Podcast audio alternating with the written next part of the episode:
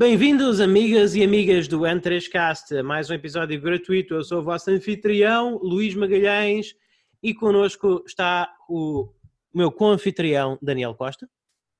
Olá pessoal, Uh, quero dizer-vos e confessar-vos que nós passámos 20 minutos a falar em off sobre jogos retro e as nossas coleções PS2. Portanto, uh, estamos num espírito de esbanjar dinheiro e precisamos de, de uma- de ajuda, de ajuda profissional, uh, todos. Sim, e... ou de ajuda monetária que pode partir dos Sim. ouvintes do N3Cast se eles subscreverem o N3Cast Premium por apenas 3 euros por mês, não é quase nada pessoal. Vocês podem ter acesso a episódios exclusivos só para subscritores, pelo menos no mínimo um por semana. São essas análises, são essas análises, dissecações, eh, tratamos de temas aprofundadamente que não tratamos nos episódios, nos episódios gratuitos.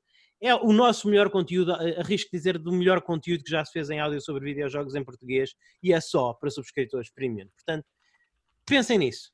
Enquanto pensem nisso, ah, sejam, permitem-me que vos apresente ao nosso tri-anfitrião, Pedro Francisco Magalhães. Olá pessoal, eu também tenho problemas com o dinheiro, nomeadamente no que concerne gastá-lo em jogos retro. Se- mandem ajuda, por favor. Mandem que isto não é normal. Send help. Ok. Yeah. Please, help!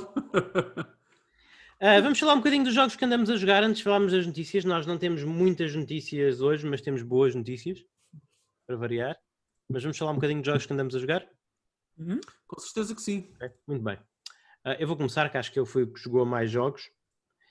Ah, e, e vou começar por falar de um joguinho engraçado que é o é SNK Heroines Tag Team Frenzy. Ah, pois é. O Daniel ficou pasmo, siderado pelo médio e pelo espanto. Eu não é questão de se ter ficado pasmo, eu não gosto muito desse jogo. Já jogaste? Já Já, jogaste jogo? joguei na Switch. Não Ok. tenho, mas já joguei. Eu tenho na Switch, tenho na Switch. Comprei para a Switch. comprei um preço Ele é exclusivo da. Switch, de resto. Sim, sim. Sim. Ok, comprei um preço, comprei um preço muito reduzido e, e, e é assim. Epá, isto é, isto é um joguinho, isto é um jogo que, daqueles jogos que eu costumo dizer que cheira a PS2. Isto, isto é um jogo que parece um jogo B da PS2. Mas eu comprei porque estava muito barato e porque vi que tinha SNK na capa. Na, na- na capa. E, e eu tenho uma certa afeição àquelas personagens. E o jogo é, epá, eu diverti-me muito, di- diverti-me para aquilo que eu, para aquilo que eu, para aquilo que eu gastei com o jogo, que não foi quase nada. Porque, basicamente, isto é um- um jogo de tag team, como diz o título, com as heroínas da SNK. E, e pr- primeiro tem, tipicamente, da, da geração PlayStation 2, é um jogo de luta eh, com uma história completamente absurda e espatafúrdia. Basicamente, as heroínas da, da SNK acordam com roupas extremamente reveladoras e, e- e quase de cosplay, porque nenhuma delas tem o seu, o, o seu fato tradicional, nu- numa espécie de universo paralelo, eh, que é dominado por um gajo bastante pervertido do universo SNK, que é o Ku- Kukri. Kukri, Krukri, eu nem sei como é que se diz bem o nome dele, mas enfim. Depois, é no fim da é história, revela-se. conseguem ver a cara dele. A cara dele está sempre escurecida e só se vê assim o sorriso malévolo. Eu- Eu só sei que no fim da história desse jogo revela-se que a identidade dessa pessoa é o Pedro Magalhães.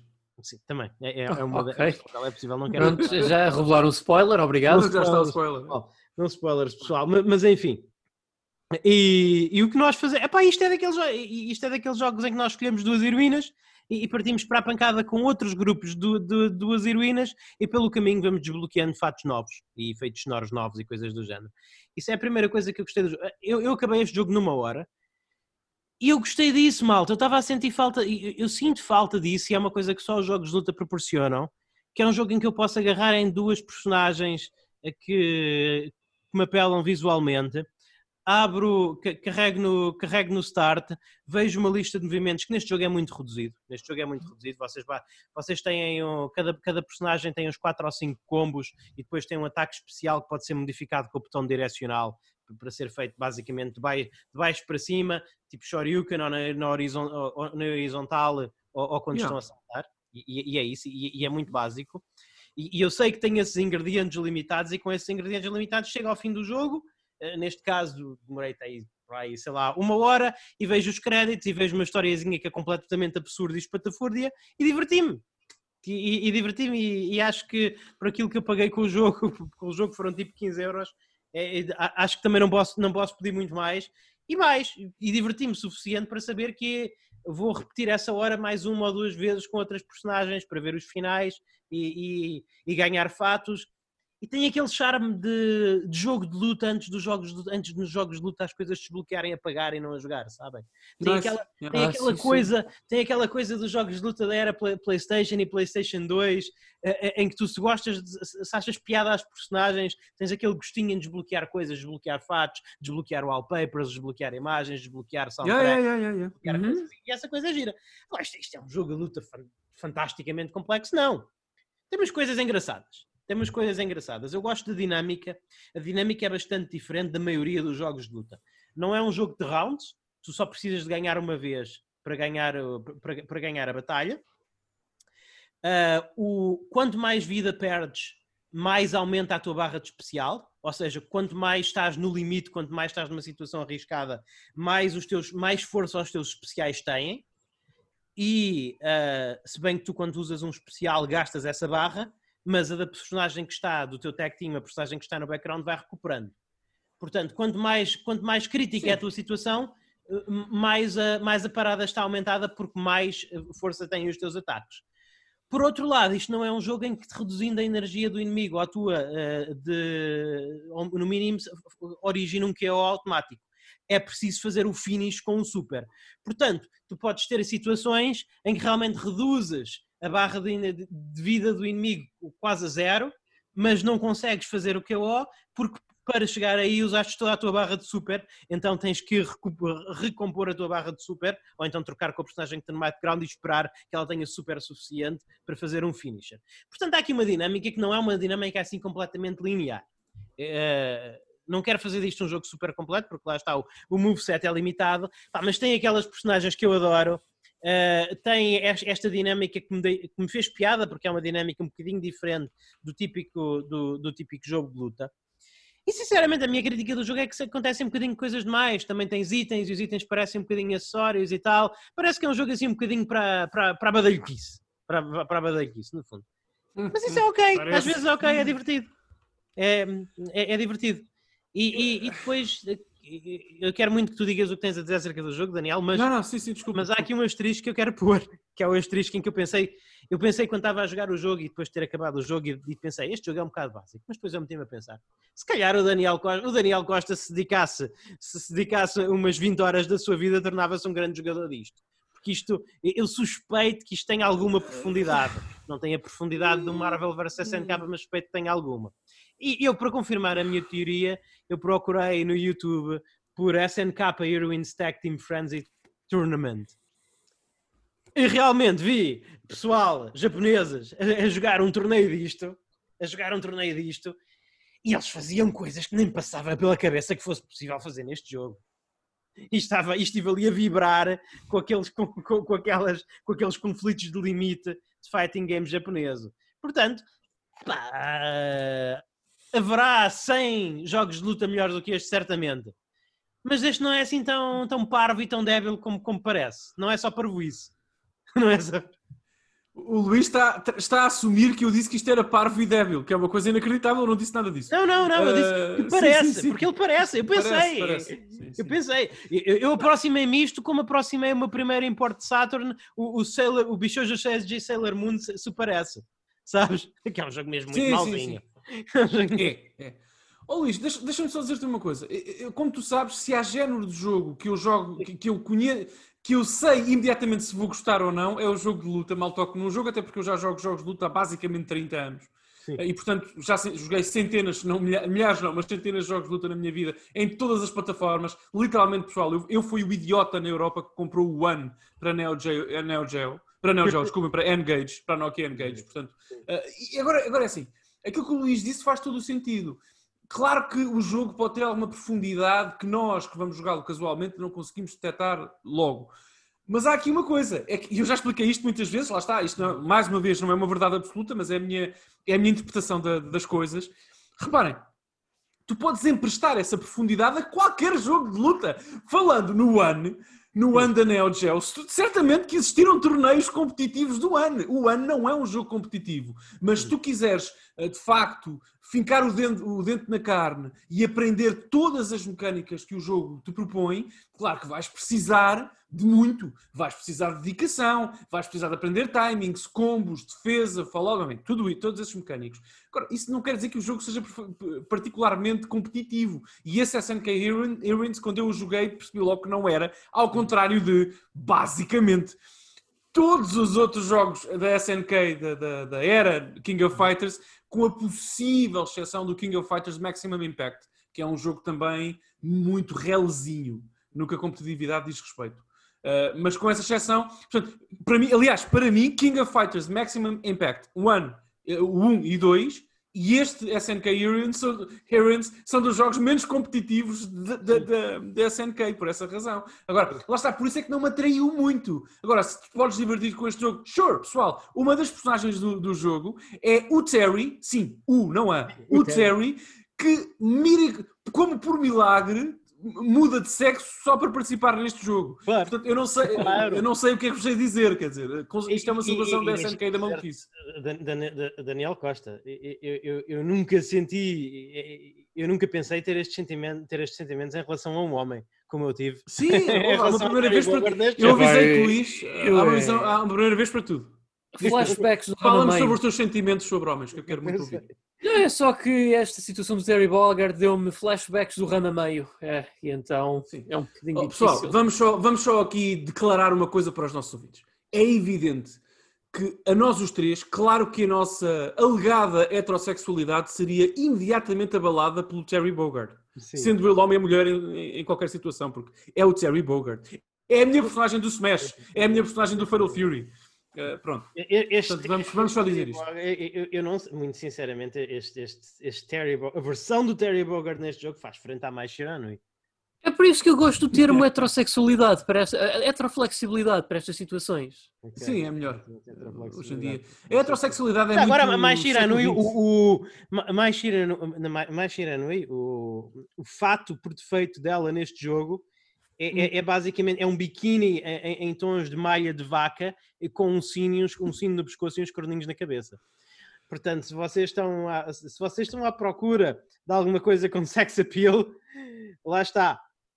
Uh, isto, isto, realmente, o, jogo, o palco do jogo é realmente as fantasias mais pervertidas do, do Kurukuri, que aparentemente correspondem às fantasias mais pervertidas dos jogadores.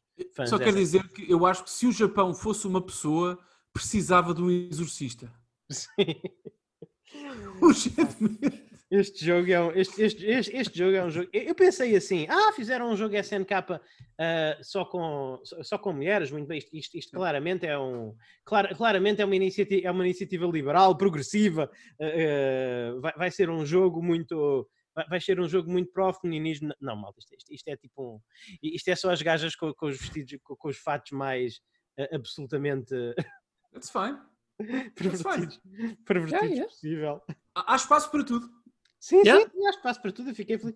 Eu gostei. Não, não, não, eu, eu... Nós já concordámos aqui, sem fazer quaisquer ju juízes de valor, as pessoas têm direito a ter a sua sensibilidade, mas que de facto uma, uh, uh, uh, aquilo que uma personagem veste não tem que definir a personagem. E atenção, Exatamente. há espaço para a expressão de sexualidade nos, nos videojogos, ah. mesmo desta forma, desde que eh, o, objeto eh, dessa sexualidade seja naturalmente tratado com alguma decência e alguma consideração, nem que seja a mínima, como é evidente. Uh, lá está, como, como, também há espaço para o Gladiolus do Final Fantasy XV andar sem camisa, uh, dar murros em tudo o que mexe uh, no DLC calma, do Final Fantasy. Calma de coração. Exatamente. Heteroflexibilidade, obrigado Pedro. Calma, calma de coração. pois, mas Epá, gostei, lá está. Não, isto, isto, por acaso era um jogo que poderia vir para o nosso episódio dos Prazeres Proibidos, uh, que está a vindoura. Ainda, yeah, yeah. A data de lançamento deste podcast ainda não foi lançado uh, no Cast Premium, mas é, mas é um. Eu, eu gostava muito de ser snob em relação a este jogo, mas eu diverti-me legitimamente a jogar. Não, mas ainda bem, eu acho que é isso que importa mais. É. É isso. E é super fixe. É sempre fixe jogar um jogo com as minhas personagens da SNK, como a Shiranui, com a Zena, até na Azamiya. Um, muito fixe, muito fixe. São personagens. A SNK tem uma, tem uma capacidade. Tem. Tem, tem. A, nice, a- a- nice. a- a- a vestimenta dela neste jogo é de semi-vampiro, é um bocadinho, é um bocadinho uma homenagem a Morrigan, do Darkstalker. Ok, isso é weird, mas ok, sure. Yeah, é, é, é fixe. E, e a, a águia, eu não me lembro da águia, não me lembro do nome da águia, eh, mas na, no, no fato por defeito com que ela vem é um morcego. Ok, nice. Exatamente. Portanto, Ah, está-se bem. Está-se bem. Não, mas está. Fixe. Jesus Christ. Diverti-me, não sei. Digam coisas, vocês jogaram alguma coisa? Eu tenho mais coisas para falar, mas. Eu só sei é que deu-me vontade de comprar esse jogo, Luís Carlos, quando vir barato. Não, só de falar também nele. arranjas 15 paus, Ele já é? teve, eu, eu já ouvi, Pedro, eu já ouvi a rondar eh, as internets por eh, 19 euros, 20 euros, 22 euros. Eu comprei, eu comprei a menos de 15 euros. Ah, foi, olha, pronto. Eu- eu- já agora, pessoal, é um jogo da SNK. Luís, se tiveres um link para o jogo a menos de 15 euros, envia-me, por favor, que eu vou comprá-lo. Não digas a ninguém cá em casa, ninguém está a ouvir, ah, mas eu vou comprá-lo. SNK Heroin Stack. A grande Não, não estou a brincar, que eu por hei Já agora, eu não estou a brincar, envia-me o link se tiveres a menos de 15 euros, porque eu gostava de ter o jogo da coleção, coleção, coleção por esse preço. Sim. Diz isso, Pedro. Eu comprei por isso, eu eu comprei, eu não sabia nada sobre este jogo. Eu vi tipo, eu vi tipo 15 euros e vi escrito SNK na capa e vi acho que é a Atena Azamia que está na capa e mais outra personagem. É, é, é. Muito bem. E eu, ok, sure, vamos ver o que é que sai daqui. É sai. buy it at a high price. Yeah, Exato, exato. Pedro, o que é que estavas a dizer? Ah, Estou desejoso de ver se consigo ligar lá é, para jogar esse jogo o meu comando Neo Geo Mini. Porque tipo, Ah, sim. tem de ser. Ah, sure. Já agora, já que falámos, eu quero. mas dá. Olha, é- há uma coisa que eu não tenho onde enquadrar, mas isto é o, isto é o Entre as Castas, nós fazemos o que queremos, é o nosso programa, e, e eu quero manifestar aqui um bocadinho do meu desagrado com a Capcom. Eu, eu normalmente não sou. Vocês sabem, eu não sou a pessoa do politicamente correto, certo? Eu não sou o gajo mais progressivo deste podcast, pois não. Não, não. Acho que Não, saiba não. Eu comprei, porque eu, lá está, havia bom preço e eu gostava de ter a coleção toda dos Resident Evil da PlayStation 4. Eu comprei o Resident Evil 5. E na capa do Resident Evil 5 está a Jill e o Chris. Não está a Shiva. É verdade, mas eu- isso Que é uma treta é explicação. esta? Não, eu tenho. ah, pá, eu explico-vos Que isso. treta é esta? Não, pera, pera, pera, isso tem uma explicação. Eu não gosto da explicação, mas tem uma explicação. A explicação é que essa, essa artwork do, do, do, do Chris e da Jill vem da capa da Gold Edition do Resident Evil 5 para PS3 e 360. E a Gold Edition tem essa capa com, com esses trajes mais clássicos das personagens, porque, se- eh, Luís, essa é a artwork do DLC que vinha na Gold Edition e veio na versão PS4, que é na Spencer Mansion, ok? Uh, portanto, é por isso que a Jill aparece. Atenção, Team, Team Sheva, uh, a Sheva para mim é Resident Evil 5 também, uh, mas é essa a explicação. Mas tens toda a razão. Ah, mas isso é uma explicação muito má. Devia ter os três, devia ter os três, devia ter os três. Pois dia. Sim, é, é uma explicação. Quer dizer, aquilo é, é, é- é um jogo passado em África. o- o- uma das protagonistas é africana e, e a, e a Jill aparece tipo num, num DLC que representa talvez 10% do tempo de jogo total. Exatamente. Yeah. Ah, yeah. Eu não sou, agora, pessoal, eu sou o último gajo, eu sou, eu sou o último gajo que, que anda aqui a falar da representação racial nos videojogos, mas isto é, mas isto é muito mauzinho. Não é, eu, eu sou o gajo que fala sobre isso e é mau, uh, mas há essa explicação, Epá, é uma pena. Uh, mas já agora, pessoal, deixem-me só dizer uma coisa. Eu e o Luís Magalhães somos co- completamente loucos. Eu quero pedir à nossa audiência que correio.3.net, pessoal, se conhecerem uma profissional que controle os nossos uh, impulsos de, de- de compras e impulsos de gasto de dinheiro porque precisamos de ajuda. Pessoal, eu já comprei Resident Evil 5 três vezes nos últimos 10 anos. Mas porquê? Porquê? Eu comprei no lançamento na 360, comprei no lançamento da Gold Edition, que traz o DLC na PS3, quando vivia na Alemanha, e tenho a versão digital para PS4. Eu preciso de ajuda. Isto é um pedido de ajuda. Enfim. E tu também. Tu estás a rir. Tu também, Luís. Tu, tu, tu não compraste este jogo só uma vez. Acho que só comprei duas vezes, acho que, acho que esta é só a Ah, segunda, só. Pronto, ok. Só compraste. sinceramente. Talvez tenha Eu comprado- três vezes. Talvez eu também tenha comprado três PC, vezes mas- também. Ajuda, send help. Talvez, te- talvez, tenha, talvez tenha comprado no PC. 360, PS3 e digital na 6 Steam. euros, portanto é praticamente nada. Isso quase não conta como comprar um jogo. Aliás, caros ouvintes, 2 euros é quase o preço da nossa subscrição mensal do N3K Premium. Exatamente. podem fazê-lo em 3.net, podem de facto ajudar este. Reparem que vocês estão só. O que vocês estão a vocês estão a dar cabo da nossa vida, caros subscritores premium, porque estão a permitir-nos en- eh, engordar as nossas coleções para termos N3Cast também mais, mais interessantes para vós. Portanto, eu sei que é uma troca justa, mas a culpa é vossa. Muito obrigado. Exato. Eu tenho mais alguns jogos de que falar que joguei, mas eu acho que gostava de vos passar Yeah. a palavra também. Pedro, Pedro. Ok, ok. Posso ir primeiro, se me permitirem, então. Obrigado. Então, gostava de falar. já falei, portanto, vais em segundo. É a, melhor, a, tua melhor, a melhor coisa que tu consegues fazer neste momento é segundo. O primeiro slot já consumi. Ok, thanks. Sorry. Ah, vou então falar. eh, O, o Luís a, a- realmente a definir o óbvio para que não restem dúvidas de quem, quem vai à frente da, da, da matilha. Sim, sim, diz Pedro. Vou falar-vos de um jogo que, tendo em conta que eu sou aqui basicamente o amante dos FPS, que até eu surpreendo-me um bocadinho não ter jogado isto mais cedo. Mas foi porque isto surgiu de uma época em que os FPS para mim estavam a se tornarem algo banal. Hum. Ah, e esse jogo, que não podia ser menos que banal, é o Bulletstorm, da Epic Uh, Games e da People Yep. Can- Can't Fly. Em que plataforma, E- Pedro, já agora? É Ah, Dois. portanto, há edições normais para PC, 360 e PS3, mas há um remaster para PS4 e Xbox One e também ah, sim, PC. senhor. Ok. Tu estás a jogar esse remaster, esse remaster, pronto, para além dos visuais melhorados e ter todo o DLC, tens a fantástica opção de poder jogar a campanha inteira como o Duke Nukem. Oh, yeah.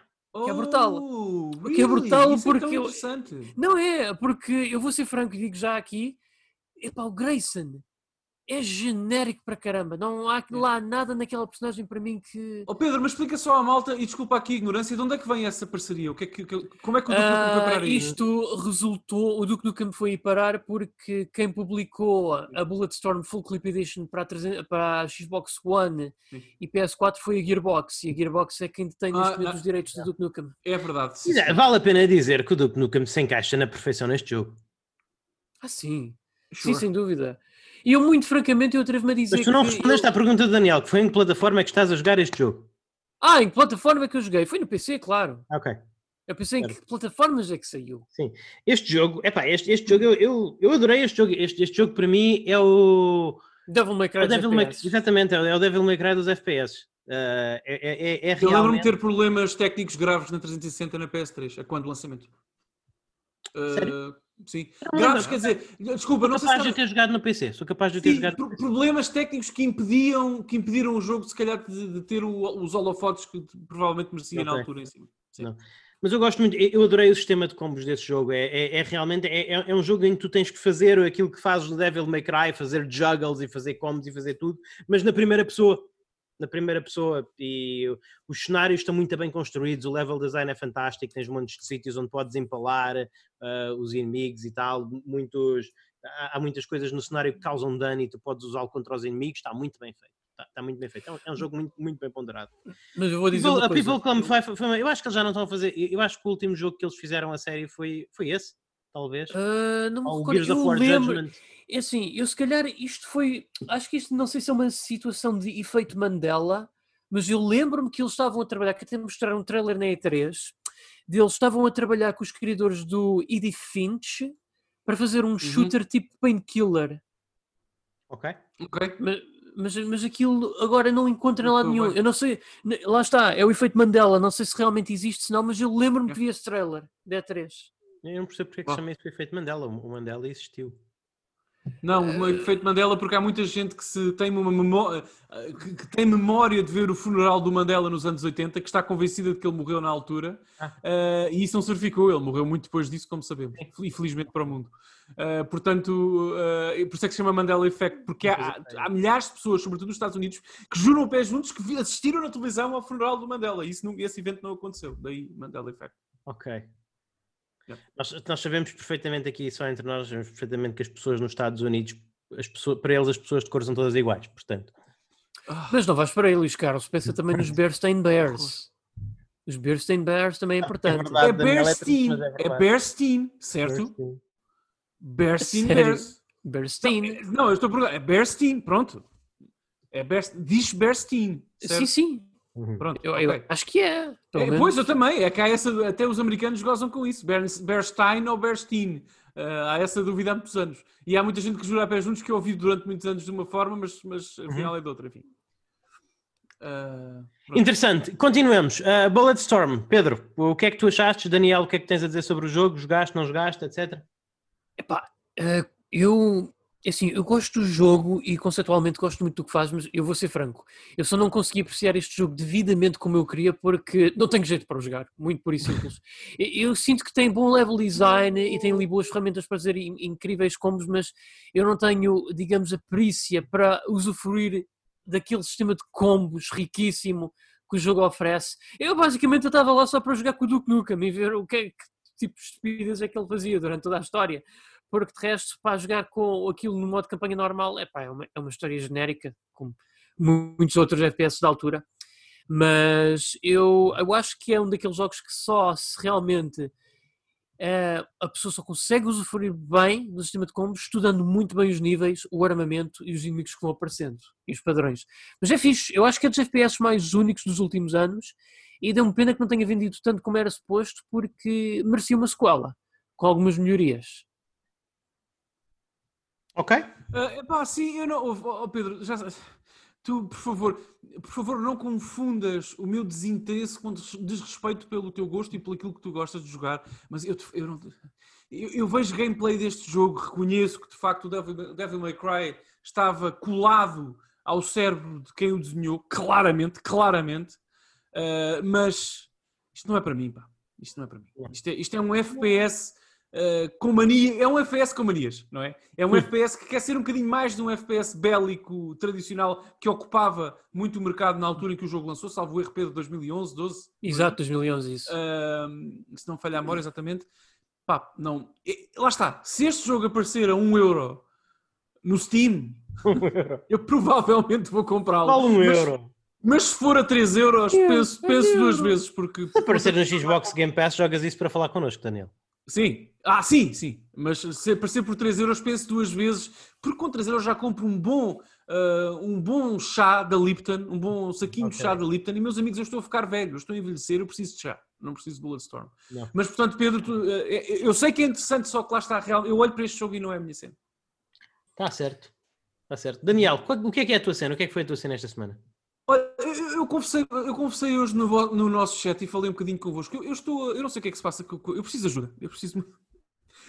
Toda a gente já percebeu que eu preciso de ajuda em muitas áreas da vida, mas realmente eh, eu agora, por culpa do Game Pass, por culpa de ter um PC preparado para jogar, pelo menos, eh, e com uma biblioteca forte, forte, quer dizer, saudável, nas na Epic Store e tudo mais, por culpa das promoções, lá está, dos jogos a 1 euro, a 2, a 3 que vou encontrando aqui e ali, eh, está a acontecer uma coisa que raramente acontece na minha vida, que é que eu estou a jogar muitas coisas ao mesmo tempo. Portanto, Uhum. acabei anteontem ou ontem, já não me lembro, o Battletoads, feliz ou infelizmente, enfim, sem querer spoiler os nossos ouvintes premium, fica para breve essa análise aqui do nosso painel. Uh, estou mesmo, mesmo no fim do Halo 1, a versão de aniversário, uh, no Game Pass, estou a jogá-lo no PC. Já o tinha jogado na Xbox One, mas estou, porque eu tenho o Master Chief Collection físico para Xbox One, uh, mas pronto, estou a jogá-lo no PC. Uh, estou mesmo, mesmo no fim do jogo, mesmo.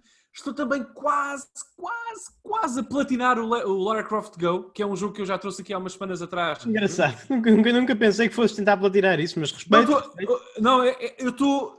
Luís, eu estou no- Eu já platinei o Shadow of the Tomb Raider e agora gostava de platinar este. Estou Ok. mesmo. Eu mais. Dá-me uma hora. Uma hora eu platino este jogo. Estou quase. Se Ok. calhar este fim de semana, se arranjar aqui um, um tempinho, vou, vou platiná-lo. Outro jogo que eu estou a jogar também, mas lá está, eu estou, isto está na minha lista do Now Playing, mas isto é, eu jogo de vez em quando quando me apetece a um ritmo muito relaxado, é o Dark Souls Remastered no Steam, uh, porque lá está, quero jogá-lo no meu PC mais potente, eu só joguei este jogo na PS3 originalmente, já sabem, já falei sobre isso, tenho muitos problemas em jogar Dark Souls a 60 frames por segundo, acho que parte a lógica interna do jogo Hum. consequentemente, sobretudo os fãs japoneses recusam-se a jogar o jogo a 60 frames por, por segundo. Eu segui algumas, alguns tutoriais no Tuchen do Japão para jogar o Dark Souls 3 na PS4 Pro a- na frame rate original da PS4 base, porque sinceramente, para mim não dá. Parte da lógica interna. Eu não estou a dizer que é melhor nem pior, não é esse o meu cavalo de batalha, mas não gosto de jogar Dark Souls assim. Mas é Ok. uma curiosidade tecnológica que, que aflora a minha coleção de jogos e adoro ter Dark Souls à distância de um clique eh, no PC. Eu gostei com muito esta- mais. Com esta Eu gostei muito mais. Eu gostei muito mais de jogar Dark Souls a 60 frames por segundo. E eu também. É só uma, é uma questão. Eu não, pessoal, eu não estou aqui a É gostos. era melhor. É gostos. É uma questão de gosto. Talvez seja, tenho- eh, ta- talvez seja porque, talvez seja porque ao contrário de vocês, eu gosto muito de jogar Dark Souls online e gosto muito de fazer PVP no Dark Souls. Eu acho que, por exemplo, vocês sabem quando veem um filme, acontece muito com filmes europeus, quando veem um filme e o filme não é gravado, não é filmado aos 24 frames por segundo da, da indústria americana, é as imagens parecem mais rápida, mais Sim. rápidas, e aquilo parece-vos quase um documentário, não parece ficção, para transformar a coisa Como mais. há algumas das primeiras televisões HD e algumas ainda Yeah. têm, têm, têm uma coisa que é tipo motion smoothing, olha lá o que é. que faz- Exa- exatamente, algumas está têm. frame rate e aquilo parece um Pronto. bocadinho estranho para quem está habituado a ver os filmes. Yeah, é isso que eu sinto a jogar Dark Souls. Eu estou a gostar da minha experiência no Steam, não, não, só que Sim. não. Para, eu, para jogar Dark Souls a sério, para fazer uma run, pá, no damage run, ou tentar uma coisa louca que nunca conseguiria fazer, mas uma coisa desse género, ou, ou no deaths run, ou uma coisa assim, eu vou sempre fazer com a, a frame rate original, porque insisto nisto. Luís, gosta o que quiseres do jogo a 60 frames por segundo. O jogo foi construído para aqueles 30 frames da PS3. Não vale a pena. Isto, isto é um é um dado histórico, eu não estou aqui. É, é- é- é assim, é assim. E portanto, uh, o meu timing. dizer, mas, mas tu percebes que aquilo foi construído para esses 30 frames porque a PlayStation não dava para mais. Porque se a, A PlayStation necessidade, conseguia. a necessidade aguça o engenho. Nunca te esqueças. Não, há- não é por aí. Isso aí. Eu só estou. Eu não, repara, Luís, eu só, eu só, eu só dei. Eu só estou a debitar dados históricos. Eu não estou a dar opinião. É um dado histórico. Há, há altura, porque também não vais dizer que há alturas em que tu estás a contar com essas 30 frames por segundo e o jogo baixa das 30 frames por segundo e não é muito agradável.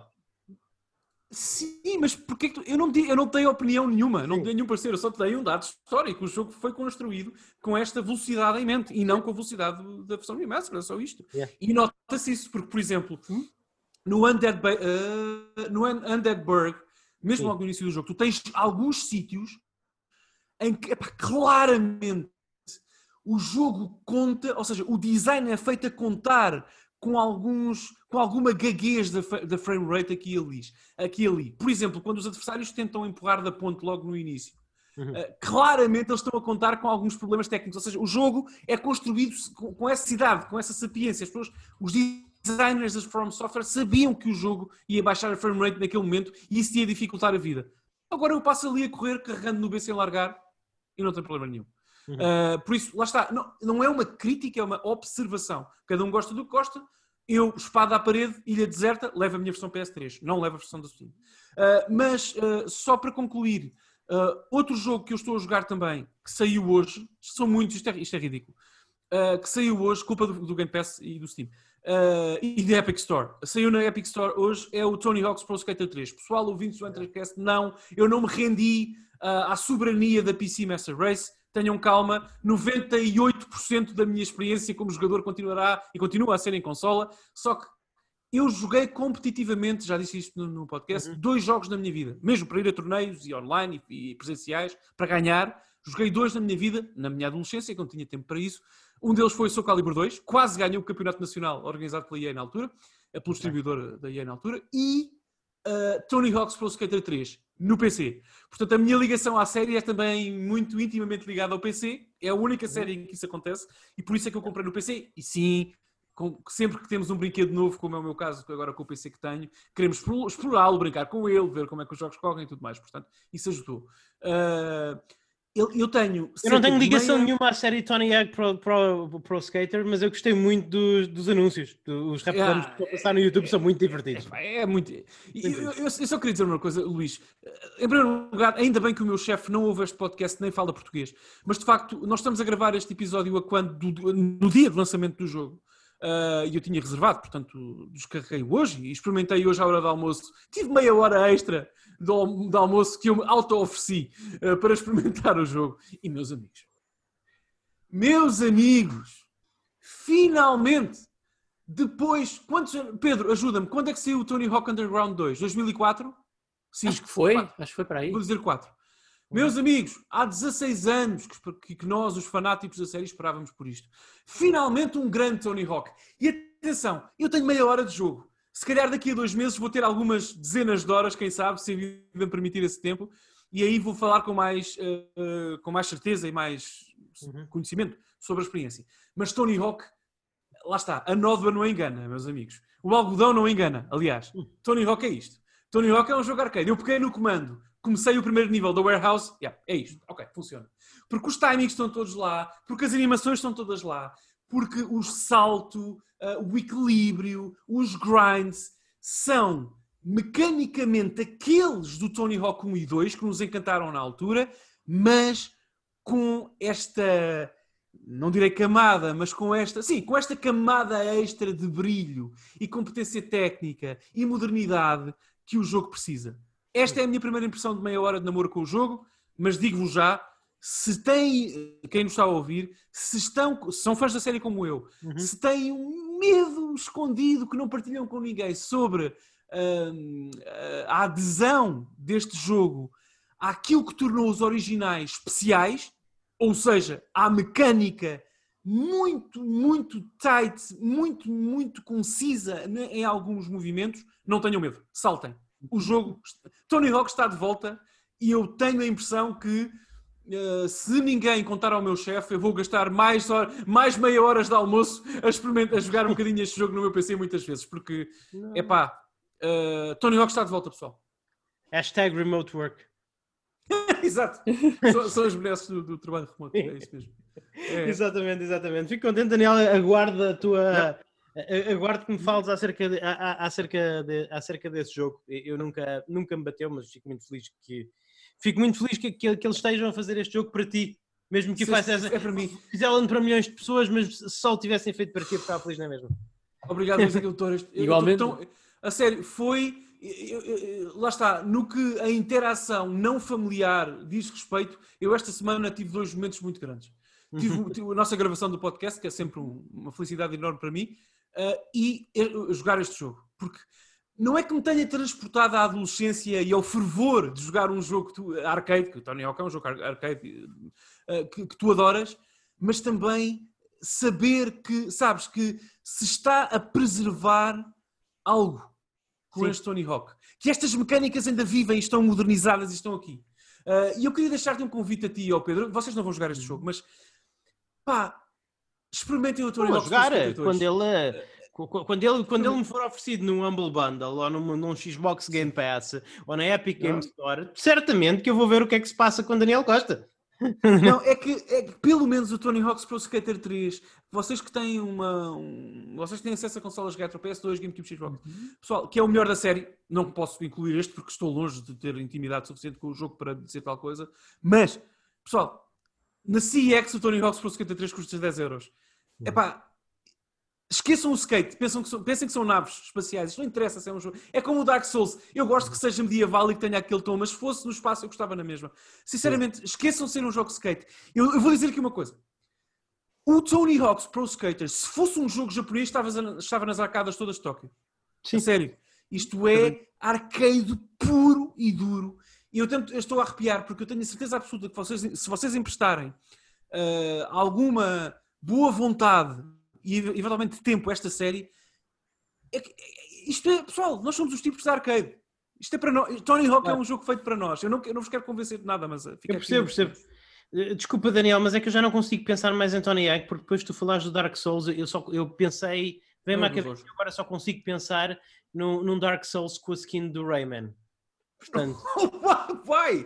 Isso é Ok. tão aleatório! Ok. Yeah. Eh, Pronto. Bem, o Rayman disseste- não é o Dark Souls dos Raymans. tu, disse- tu disseste que não precisavas de ser, que não precisava de ser medieval, e eu pensei, espera aí. e se houvesse, e se o Dark Souls tivesse uma skin de Rayman? São estas as coisas que me ocupam a minha cabeça no dia a dia? Só para que Eh, saibam, pronto. eu já vi o Super Ok. Mario 64 esta semana com uma skin do Doom. Ok, lá está. Super Mario. O que, o que é que tu. Desculpa, o meu cérebro não está a aguentar assim. O quê? O quê? Não é? Isso é impossível! Isso Não, mas é, é Malta, possível, sexta- é, sexta-feira à noite é possível que nós já tenhamos estado a beber. Sim, o quê, Pedro? A sério? Mas É, espera aí, é. O, Doomguy, o Doomguy é o Mario? Ou neste caso o Mario ou o Doom Não, o Mario é o Doomguy. Sim. Não, isso é impossível, mas isso. Epá, se tivesse algum vídeo disso, por favor, Ah, envie-me. tem pois, tem pois. Ok. Enfim, enfim. Falando em Doom Guy, eh, eu, eu não joguei com nenhum Doom Guy, mas joguei um jogo em que também há, são realmente pessoas entroncadas com armas grandes. Eh, joguei Gears of War Tactics um bocadinho através do, do Game Pass no PC. Sei que este jogo também vai sair em breve para a Xbox One, eh, mas saiu primeiro no PC. Epá, eu gosto daquele universo de Gears of War. Eu gosto legitimamente daquele universo de Gears of War. É, é, é um universo que. É um, é, é um universo está muito, está muito ligado àquilo que os videojogos eram na época em que Gears of War foi lançado. Uh, é, é, é, muito, mas epá, este, lá está, este jogo eu pensava que ia ser tipo uma prequela, porque se passar antes dos, dos eh, eh, antes dos jogos dos jogos originais, e portanto, ou seja, eu não pensava que ele ia ser uma prequela, efetivamente é uma prequela, mas eu pensava que ia eu pensava que em virtude de ser uma prequela que ia lidar um bocadinho mais com o Emergence Day, como é que a humanidade eh, realmente reagiu àquele ataque inicial dos Locust e essa coisa, e não, não se trata nada disto. Não será nada disto. Já uh, o mundo de Sarah, o mundo dos, do Gear of War já está completamente devastado, já há loucas por todo lado, etc, etc, etc. Não, não há aqui nenhuma. Não, não, há aqui, não há aqui nenhuma pretensão de expandir o lore e a história de Gears of War. Eles só fizeram isto como uma prequela, provavelmente para não terem de lidar com os personagens conhecidos da série. Só isso. Uh, controlamos um esquadrão de quatro soldados, dois dos quais eu ainda estou muito no início do jogo, tenho dois heróis que realmente são narrativamente importantes para a história, e depois outros dois são soldados que são. O jogo literalmente faz essa distinção entre os soldados normais e os heróis, portanto eu imagino que os que eu que estes soldados, eventualmente, mais tarde no jogo, vão ser ou substituídos por heróis ou perfeitamente descartáveis e substituídos por outros soldados com melhores status, ou talvez seja um bocadinho como no XCOM, em quando eles morrem, morrem para sempre.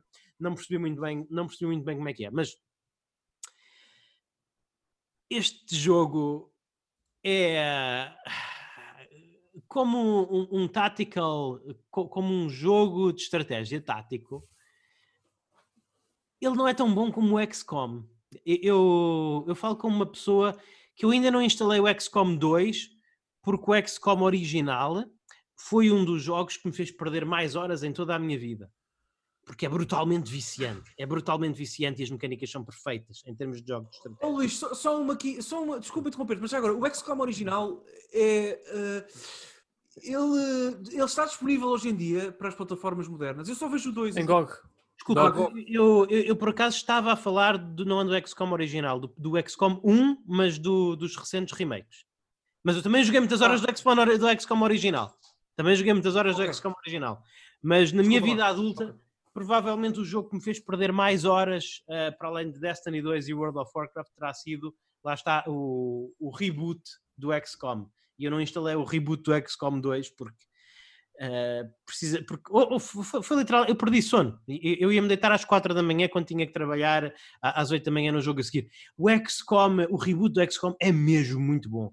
Eu, eu lá está, ainda não joguei o X por, por ter, por, ter, por autopreservação, ainda não joguei o XCOM 2, mas eu a, a, arrisco dizer que o reboot do XCOM original é, é, o melhor jogo de estratégia por turnos de sempre, ou, ou, certamente o mais viciante e o mais cinético e, e, o, e o com mais risco-recompensa. E é isso que falta um bocadinho neste Gears of War. É que neste Gears of War, ao contrário do XCOM, em que no XCOM tu sentias que o teu esquadrão estava sempre uh, por um fio, estava sempre a lutar pela vida a cada passinho. Aqui os Gears uh, entram 20 loucas no mapa e sim, é uma ameaça. Este não é um jogo fácil, mas tu tens sempre a certeza que a tua equipa de 4 Gears é o maior monstro que ali está. São as entidades mais poderosas naquele mapa, são a tua equipa de 4 Gears, com, que conseguem, uh, tendo, lá está, tendo pontos de ação suficientes, matar inimigos com um golpe, lá está, com uma, com uma machadada da serra elétrica barra baioneta, uh, têm montes de habilidades à sua disposição, os inimigos, os inimigos basicamente a única coisa que eles têm a favor deles é mesmo, é, é, é mesmo os números. O que, epá, eu percebo o que eles tentaram fazer. Isto é um jogo da Microsoft, isto é um jogo para massas, isto é um jogo que é, isto é um jogo de Game Pass, isto é um jogo que é suposto ser mais acessível às pessoas. Mas falta aquela coisa, falta aquela sensação de que no XCOM, no XCOM quando aparece mais um inimigo no mapa que estava escondido, é um evento. É uma coisa que te reforça a pensar todo o teu plano, porque tu sabes que aquele inimigo pode potencialmente, pode não, fa muito facilmente matar um dos teus soldados que morre para sempre e talvez dois e obrigar-te a ficar sem, para sempre sem esse soldado ou a recomeçar o nível. Aqui não. Aqui não. Aqui, e depois este jogo também tem um sistema de evolução tipo RPG, tipo RPG, em que muito facilmente tu ganhas, dás ainda mais habilidades, mais habilidades adicionais e ainda mais poder aos teus gears. As mecânicas estão muito fixas e completamente competentes. Têm boas mecânicas de cover, têm uma seleção de armas interessante. Uh, há, há, várias. Uh, o jogo privilegia muito táticas de flanquear, portanto, ele realmente recompensa, tem arranjar maneiras de flanquear os inimigos. E a inteligência artificial dos inimigos não é má, eles são agressivos, eles sabem usar o cenário na sua vantagem, mas tu tens sempre uhum. aquela sensação de que a única desvantagem que tu tens para com os teus inimigos é uma desvantagem numérica. Os hum. Gears são uns autênticos brutamontes que por ali estão e um contra um, um Gear devasta qualquer inimigo que, qualquer inimigo que apareça à frente. Portanto, eu sinto um bocadinho de falta dessa tensão que havia nos XCOM, em todos os XCOM, mas especialmente no, no reboot do XCOM, e, e, sinto um bocadinho a falta dessa, dessa tensão. Este jogo também não é assim tecnicamente super competente, eu, eu dá-me um bocadinho a sensação que eu estou quase a jogar um jogo Early Access e acho que é essa a intenção da Microsoft. Acho que este jogo foi um jogo de Early Access em PC para eles poderem refinar antes de lançarem a versão de Xbox One X. Eu tive vários crashes sem razão nenhuma. Inclusive o jogo disse-me, quando eu comecei o jogo, o jogo disse, o, o teu PC, atenção, estamos a falar de PC de Luís Magalhães. O jogo disse-me, o teu PC não te cumpre os requisitos para, para começar este jogo. Eu, o quê? O meu PC não cumpre os requisitos para jogar este jogo? mas depois eu carreguei e ok, o jogo começou na mesma. Portanto, ok. passa-se aqui. Espera aí, um, um, peraí, eu estou um bocadinho abanado. Um jogo que, cuja nave espacial uh, do, do, do, do, Luís não corre, isso é uma coisa impossível. O jogo dizia que não corria na minha nave não, é- espacial, é, é... mas depois correu na mesma. Pois, isso é, a, é, é, a tua nave ocupou-se de resolver o problema por ti, porque sinceramente não, isso é, parece-me impossível, mas pronto. Sim, a minha placa, eh, tipo, a minha...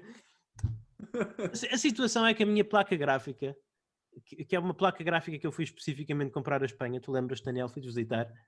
Ah, sim, sim. É, essa, essa, essa, placa gráfica é tão, é tão unique que o jogo não a reconheceu. Exato. Já agora, sem querer aqui, já agora, isso já foi há uns, sei lá, Luís, 3 anos, para aí, 3 anos e meio ou mais? Sim. Eu fui, eu fui uh, early adopter de 4K, enquanto para muita yeah. gente 4K é uma miragem, eu estava a jogar a 4K a 60 frames por segundo. Deixa-me deixa só dizer, dizer uma coisa para a nossa audiência. Pessoal, o meu PC comprado há um mês, comprado sobretudo para trabalho e tudo mais, mas que eu uso para jogar agora naturalmente. O meu PC que corre todos os jogos que eu lhe, que eu, que eu, que eu, que eu lhe mando, ponho à frente uhum. a 1080p, 60 frames por segundo, com, com tudo no máximo, tudo o que eu quiser custou mais ou menos metade da placa gráfica do Luís. Sim. Só é da placa gráfica. Portanto, eu não quero, aqui, não quero entrar aqui em números muito especificamente. Portanto, sim, Luís, é a tua placa corre, corre o Gear Statics. Pode sim. continuar. o Gears of Tactics, o Gears of Tactics não sabia que a minha placa gráfica corria, mas a placa gráfica carregou-se de explicar sim, o que é que se passou. Resolver o problema, sim, sim. sim. Ela, é tão, ela é uma smart, smart card, ela, ela, ela entendeu o problema e resolveu logo na altura. Enfim, enfim, mas é isso que eu tenho. Epá, eu provavelmente eu vejo-me, porque eu, eu, eu saquei todos os Gears of War, eu arranjei uma Xbox One X e, e, a primeira coisa que eu fiz foi usar o Game Pass para sacar todos os Gears of War. Eu estou com vontade de voltar a jogar essa série. E visto que este é cronologicamente o primeiro jogo da série, eu decidi que eu ia, que eu ia jogar e vejo-me acabar, este, e vejo-me acabar este jogo. Epá, mas sinto aqui aquilo que venho a sentir em quase todos os jogos da Microsoft Game Studios que é um, um, um jogo assim feito sem grande. Uhum. Fico com a sensação que não houve ninguém, não houve ninguém especialmente apaixonado a produzir este jogo. Foi um jogo que foi feito para ser um bom jogo e nada mais. Sabe mais a produto que o jogo, não é? É Sim, isso que queres dizer. Exato. Pois, é, isso, é, isso. Exato. Pois, é, e, ah, eu não quero spoiler a nossa audiência, mas ouvintes premium, cheira-me que vão receber na vossa inbox em breve um uhum. episódio premium com uma análise a um jogo uh, uh, com exclusivos Xbox em que aconteceu quase a mesma coisa. Nós falámos em cozinhas e em metáforas com cozinha uh, e a coisa passou, a mensagem passou porque lá está, eu acho que há muitos jogos da Xbox desta, nesta geração, Luís, uhum. correr sofrem, sofrem desse problema. Eu até acho que, por exemplo, coisas muito estilizadas, uhum. desculpa, eu sei que tu gostas do jogo, mas coisas muito estilizadas, estilizadas como o Sunset Overdrive, também sofrem disso. Porque eu acho que jogos- até jogos como Sunset Overdrive parecem feitos para serem diferentes e não Yeah. são diferentes organicamente. É uma Sim. coisa estranhíssima o que aconteceu com o First Party da First Second Party da, da Microsoft desta geração. É muito estranho mesmo. Mas, Sim, mas sim, sim. percebo o que queres dizer. Desculpa interromper. Sim. Sim, não, não, mas é como eu estou a dizer. É, é- é- O melhor que eu posso dizer de Gears of War Tactic é, é que, é que é um jogo de. É que é um jogo de, estrate- de- é um, é um jogo de estratégia por turnos perfeitamente competente. Mas não posso dizer mais que isto. E, e incomoda-me um bocadinho que o perfeitamente Yeah. competente seja a, a- a expressão que eu uso mais frequentemente para descrever jogos de Microsoft Game Studios desde há vários anos. Parece que não tem. Parece que falta ambição, Yeah, sabes? yeah. Parece que Falta falta ambição. Falta sal. Falta sal. É. Falta sal. É. Lá está, os ingredientes estão todos lá, mas depois não tem tempero. Uhum. Quer dizer, sabe aqui, sabe a terra, sabe. a- É. Não tem, realmente não tem, não tem. Mas atenção, há exceções. Sim. Existem Oris, existe a For- existem Forza Horizons 3 e 4. Acho- não, eu não quero generalizar isto, longe de mim fazê-lo, não sei se o Luís quer fazê-lo, mas eu não quero. Uh, mas de facto faltou aqui a pessoa mágica nesta geração à Xbox, na esmagadora maioria das experiências. E eu, te, eu por exemplo, Luís, até jogos como o Gear 5 e 4 são se calhar.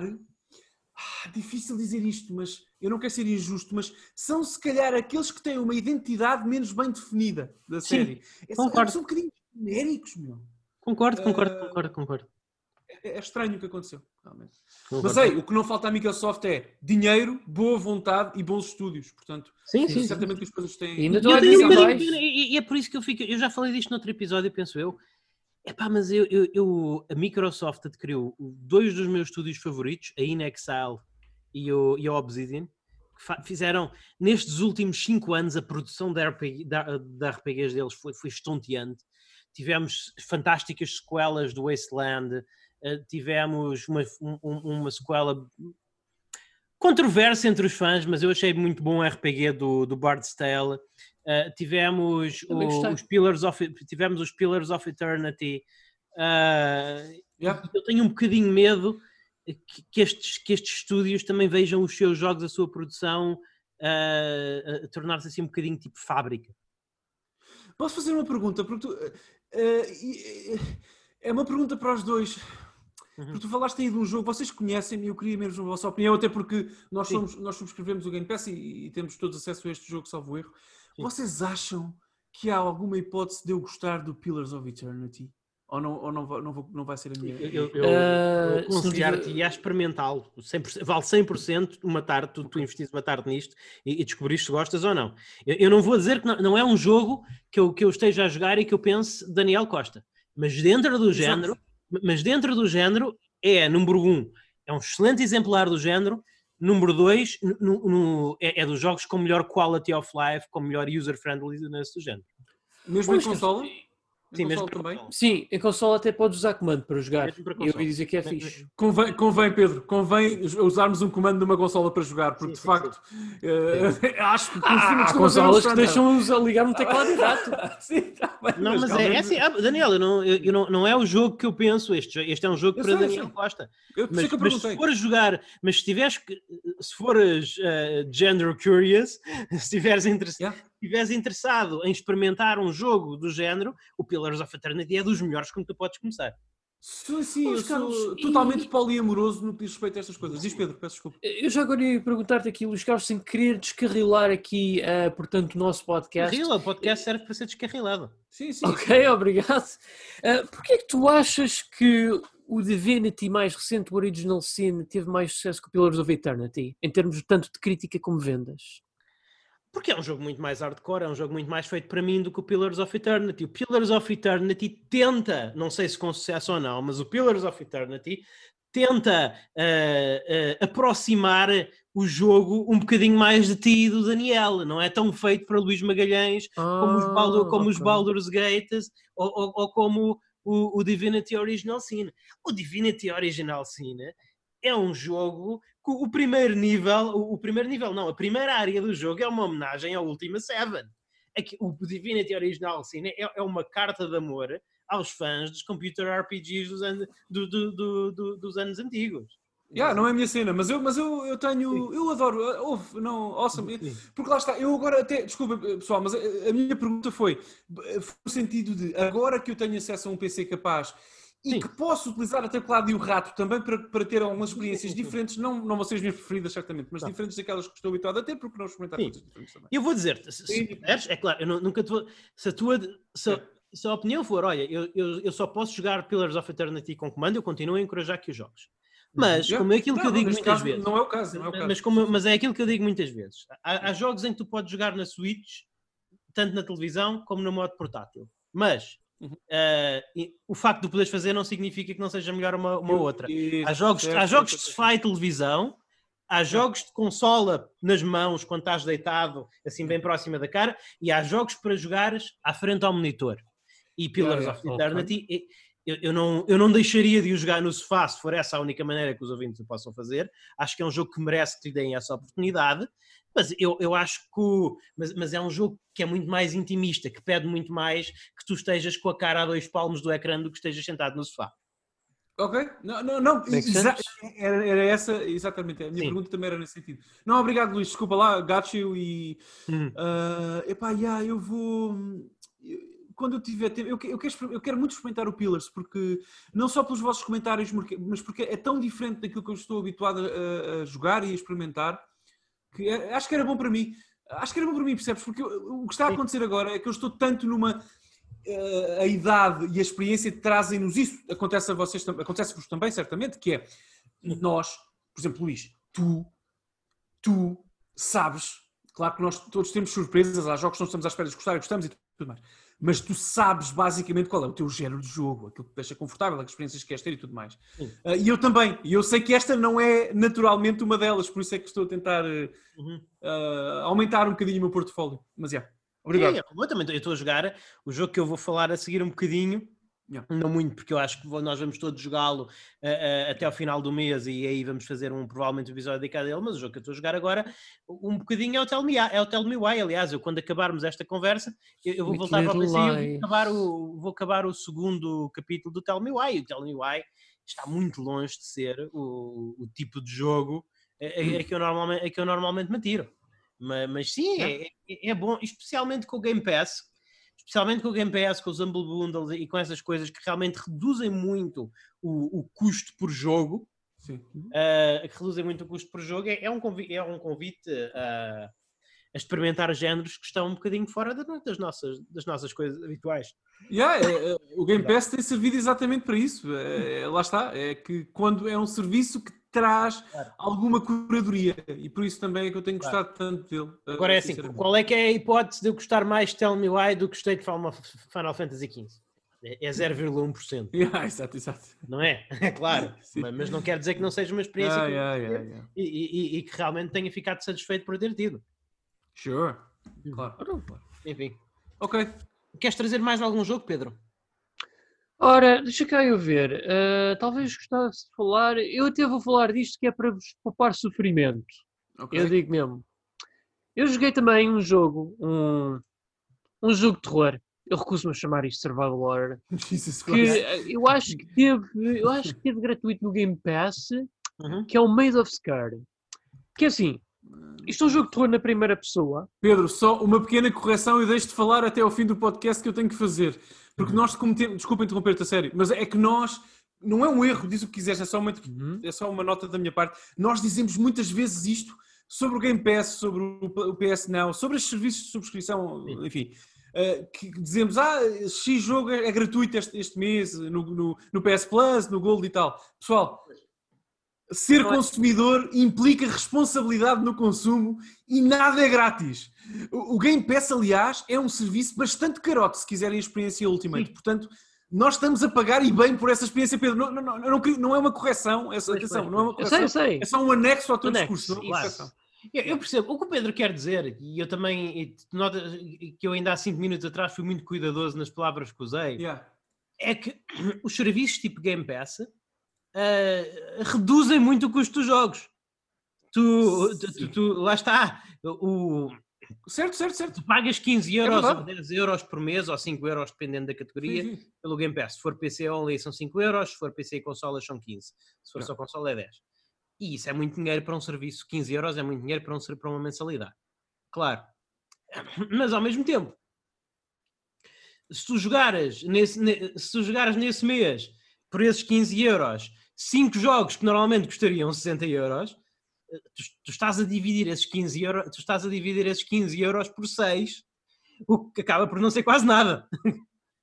Não, com certeza, mas lá está, atenção, também há o conceito de propriedade. Tu Sim. não, por exemplo, eh, nós acabámos todos, o Luís não, mas jogámos muito o Battletoads, concluímos a experiência e tudo mais.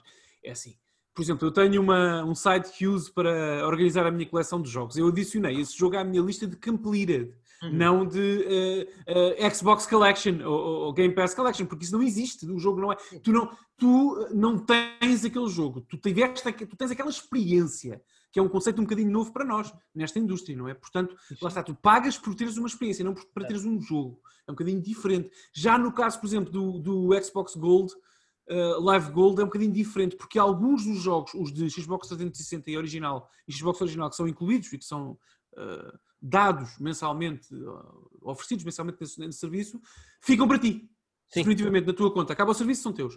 Na PS Plus é a mesma coisa, é ao contrário, lá está. Tu uh, subscreves o serviço, tens acesso a um, a um, catálogo robusto conforme o tempo vai passando, acaba a tua subscrição PS Plus, acabou o teu acesso aos jogos. Portanto, uhum. nós são subscrições de acesso, não de propriedade. E isso tem as palavras importam, os conceitos importam e as pessoas quando nós, que nos ouvem, eu acredito que toda a gente que nos ouve seja tão ou mais fanáticos que nós por tudo que rodeia, rodeia esta indústria, mas eh, importa dizer as coisas como elas são e dizer que nós pagamos para jogar Battletoads, não para ter Battletoads. Sim, exato.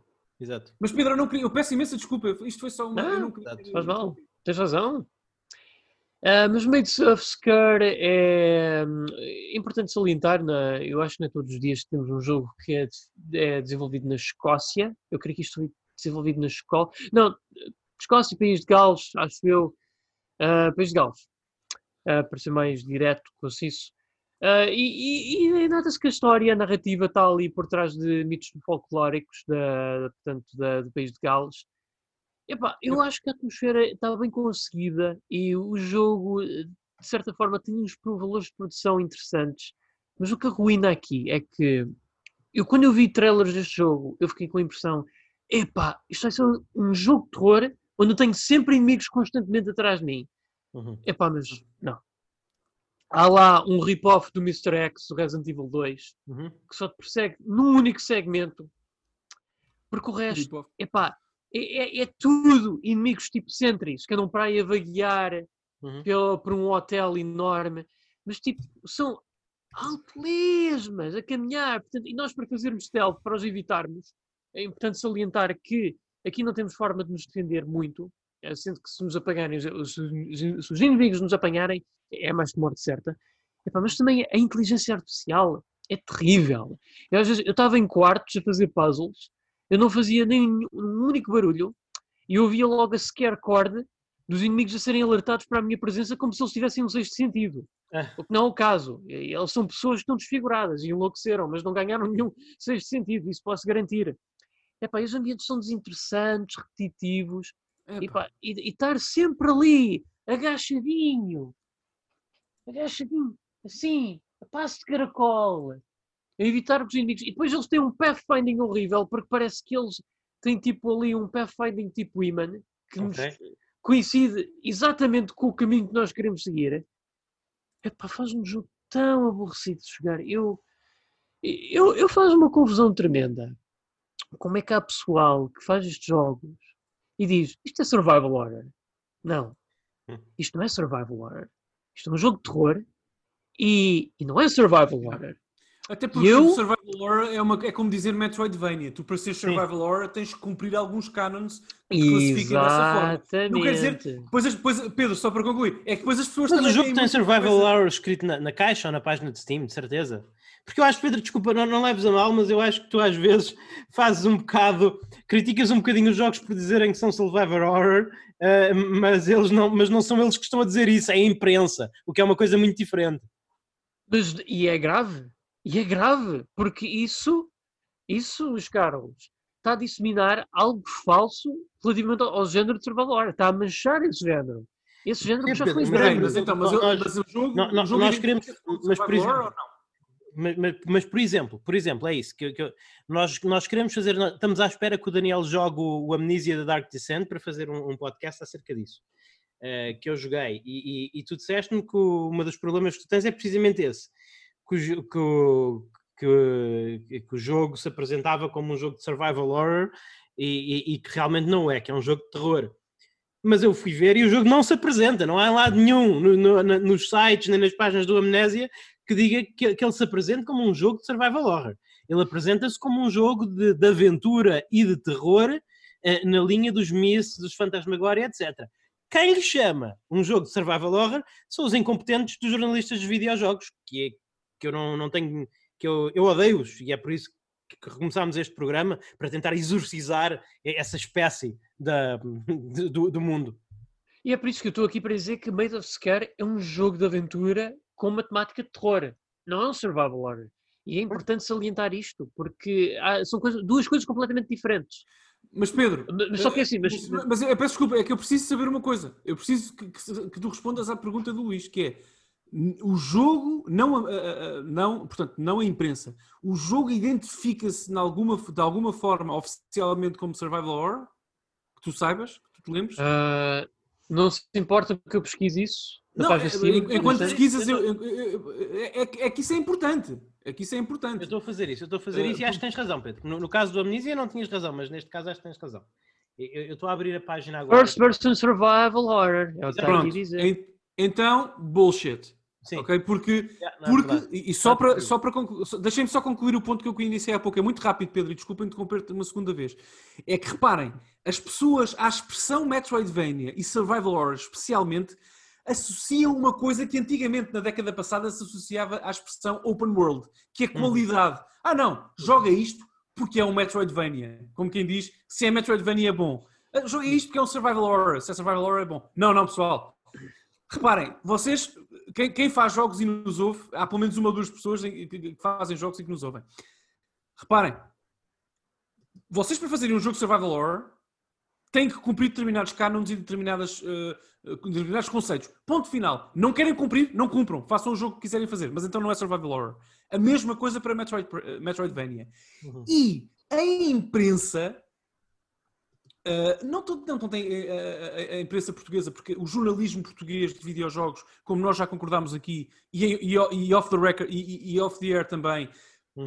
com digníssimas e respeitadíssimas exceções, é extraordinariamente imberbe e desprovida de códigos deontológicos uh, rígidos, e portanto a imprensa portuguesa não cabe neste meu comentário, mas a imprensa de videojogos do mundo, genericamente falando, tem que tem que começar a, a entender e a, e a explicar à, à, audiência a diferença entre catalogar e qualificar. Ok? Uhum. Porque são coisas um bocadinho diferentes. Porque tu, ao qualificares um jogo, estás a atribuir uma opinião, eh, eh, uma opinião técnica sobre a qualidade do mesmo. Catalogar um jogo serve apenas para encaixá-lo numa caixa de géneros, de editoras, de experiências, seja do que for. Vou dar-vos um exemplo. Uh, Crimson Dragon é um jogo on-rails, é um on-rails on shooter. Sim. Ok? Ok. Isto é um comentário que serve para catalogar a experiência. Crimson Dra Dragon é um terrível on-rail shooter. Isto qualifica o jogo. Portanto, é isto que eu quero dizer. Portanto, eu quando digo que é um one-rail shooter, não estou necessariamente a dizer que é bom. Estou, uh, portanto, importa aqui separar as águas e lá está. Eu sou um tipo de palavras, eu trabalho com as palavras todos os dias e para mim, desculpem pessoal, é, a minha, é também a minha verdade, não é? Como nós dizemos. Estas coisas importam, as palavras importam, as descrições importam, as tecnicidades da língua da linguagem importam uh, e realmente eu sinto muito isso. Pedro, devolvo-te a palavra, que hoje em dia nós uh, dizemos, vai ser um jogo novo ah, é survival horror, deve ser interessante. Não, não, não, não. É, survival horror é só uma. Só estamos a catalogar o jogo. Nós estamos. E, e para aí, porque a maioria dos survival horrors, os milhares que saem uh, a cada ano ou a cada dois anos no Steam, por exemplo, são lixo abjeto, como vocês sabem. Ah, sim. Portanto, desculpa, Pedro, não sei se isto faz algum sentido para ti, mas eu queria não, só dizer. Faz, faz. E é isso que me entristece: é que a imprensa basicamente deu cabo desse género. Deu cabo desse género. E Certo, agora mas- as pessoas que, o dese- que desenvolvem jogos de terror aproveitam isso para fazer marketing do jogo de uma forma falsa, para vender mais. Yeah. E eu, epá, dá-me uma pena. Dá-me uma pena. Tá, Porque, porque assim, Made of Scare, Scare, ou lá como se diz, epá, eu acho que havia aqui potencial e há aqui muitas coisas boas, mas isto é tão aborrecido de se jogar. Porque se há coisa pior que não me sentir ameaçado por alguém a perseguir-me constantemente, Uhum. é eu ter tipo ali inimigos feitos pombos a caminhar pela área do jogo e eu ter que evitá-los a passo de caracola num suposto stealth. É Pois. Assim? É, é Pedro. assim, mas é isso. Lá está, Pedro, mas é isso que eu estava a dizer. É, é, é, stealth, é, stealth, é, é survival horror, é bom, ok, vai dar. Não, não, não. Jo- jo- Joguem primeiro, vejam o que é a experiência primeiro e depois decidam. Porque um género já não serve para, para, para, para qua- qualificar um jogo. Já passámos, já, já somos maduros, suficientemente maduros para, para, para fazer isso, acho eu. Nós, nós Yeah. comentadores e, e tudo mais. Verdade. Eu acho que nós temos que começar a categorizar aqui as experiências de terror. Temos que reconhecer cá. Porque tu não, oh Pedro, desculpa lá, tu não te lembras há 10 anos, há 10 anos, não Mas, vou por mais longe, há 10 anos, quando tu dizias, ah, vem um jogo open world, uau, um jogo open world. Não, mas este jogo é open world. Atenção, respeito pelo sandbox. Não, hoje em dia, Claro. open world é uma descrição do jogo, não é uma qualificação do mesmo. Ainda Exato, bem. Exato. Não, e, e- e- por exemplo, lá está. eh, eu não um jogo de terror não, não tem obrigatoriamente de ser survival horror para, para ser bom, não é? É- Mas, mas, mas Luís Carlos, eu sei que tu, eu sei que não é isso que tu procuras, mas por exemplo, tu dirias que Fantasmagoria é um jogo de survival horror? não, é um Não. jogo de aventura de terror. Pronto. E, e é, e é isso que eu chamaria, por exemplo, ao Amnesia. E, e como jogo de aventura de terror, eu gostei muito do Amnesia. Gostei muito mais do que estava à espera. Epá, mas só que há uma coisa, Luís Carlos. O filme muito Fantasmagória não havia tecnologia. Quer dizer, haver havia, mas, mas nessa altura ninguém sabia o que é era Clock Tower. Eh, eu acho que não era um Mas- jogo mas eu que. não quero, mas, mas lá está, eu não quero, ou melhor, não não é que eu não quero, eu gostava de ter mais Clock Towers, mas eu não preciso que o Amnesia ou que o Made of Scare seja Clock Tower. Eu preciso que ele seja o jogo que quer ser e, e- e- que e eu vou avaliá-lo nos seus méritos.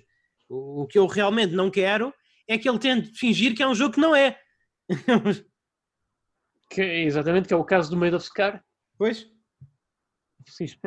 enfim. Ah, vamos avançar Mas- para as notícias ou há mais algum jogo sobre o qual falar?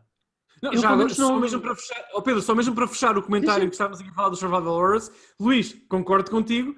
Por exemplo, o meu jogo de terror favorito, bom, de sempre, basicamente, chama-se Bloodborne. Hum. E de Survival Horror tem zero. Mas aquilo é um jogo de terror, não tenham dúvidas, ok? Uh, é um jogo de terror gótico mesmo, não há dúvida nenhuma sobre isso. E, portanto, e não tem um único elemento de survival horror. Ok, podem argumentar uh, os mais cínicos e objetivos em certa medida que as mecânicas de um jogo de Souls trazem sim ou sim alguns elementos de survival horror, como a gestão limitada do inventório e tudo mais. Mas atenção, não, não, não vamos por aí, uh, não, vamos por aí, uh, porque senão vamos estar aqui mais 6 horas a falar. Mas, mas é isso, pá. Um, sinceramente, eu acho que cada vez mais, sobretudo os, developers indie, deixa este apelo a alguns que nos ouvem. Pá, pessoal, se alguma vez, se há um, um developer indie português que me ouve e que vai alguma vez adotar alguma, alguma sugestão minha, que seja esta, pessoal, larguem, larguem as, as, as algemas dos géneros, façam o jogo que vocês quiserem fazer. Ah, e entendam que vocês não estão presos a géneros, mas se quiserem catalogar o vosso jogo, têm que cumprir canons. Não há hipótese, não, há hipótese, não, não, não, não- percebes? Não, não, não há, quer dizer, não, não. Eu se, disse, eu se disser ao Luís que lhe vou oferecer uma t-shirt vermelha, se lhe trouxer uma verde, aquilo Yeah. deixa de ser uma t-shirt vermelha. Por muito que eu queira, eh, que eu quisesse que não fosse o caso. Sim, sim. Basicamente, tentem ser Battletoads, mas bons. Spoilers. Não vamos, não vamos falar a nossa análise. Enfim, ah, vamos falar um bocadinho das notícias de Malta. Yeah, let's go. Yeah, esta, semana tem- esta semana temos notícias de uma fel- que, é- que são uma felicidade. Eu adicionei uma notícia que não estava, mas eu acho que é importante falar. Que- Quero partilhar um bocadinho a minha alegria aqui com os meus irmãos, ah, porque é o seguinte: epá, este ano em, em, em termos de. Eu sei que 2020 teve alguns problemas.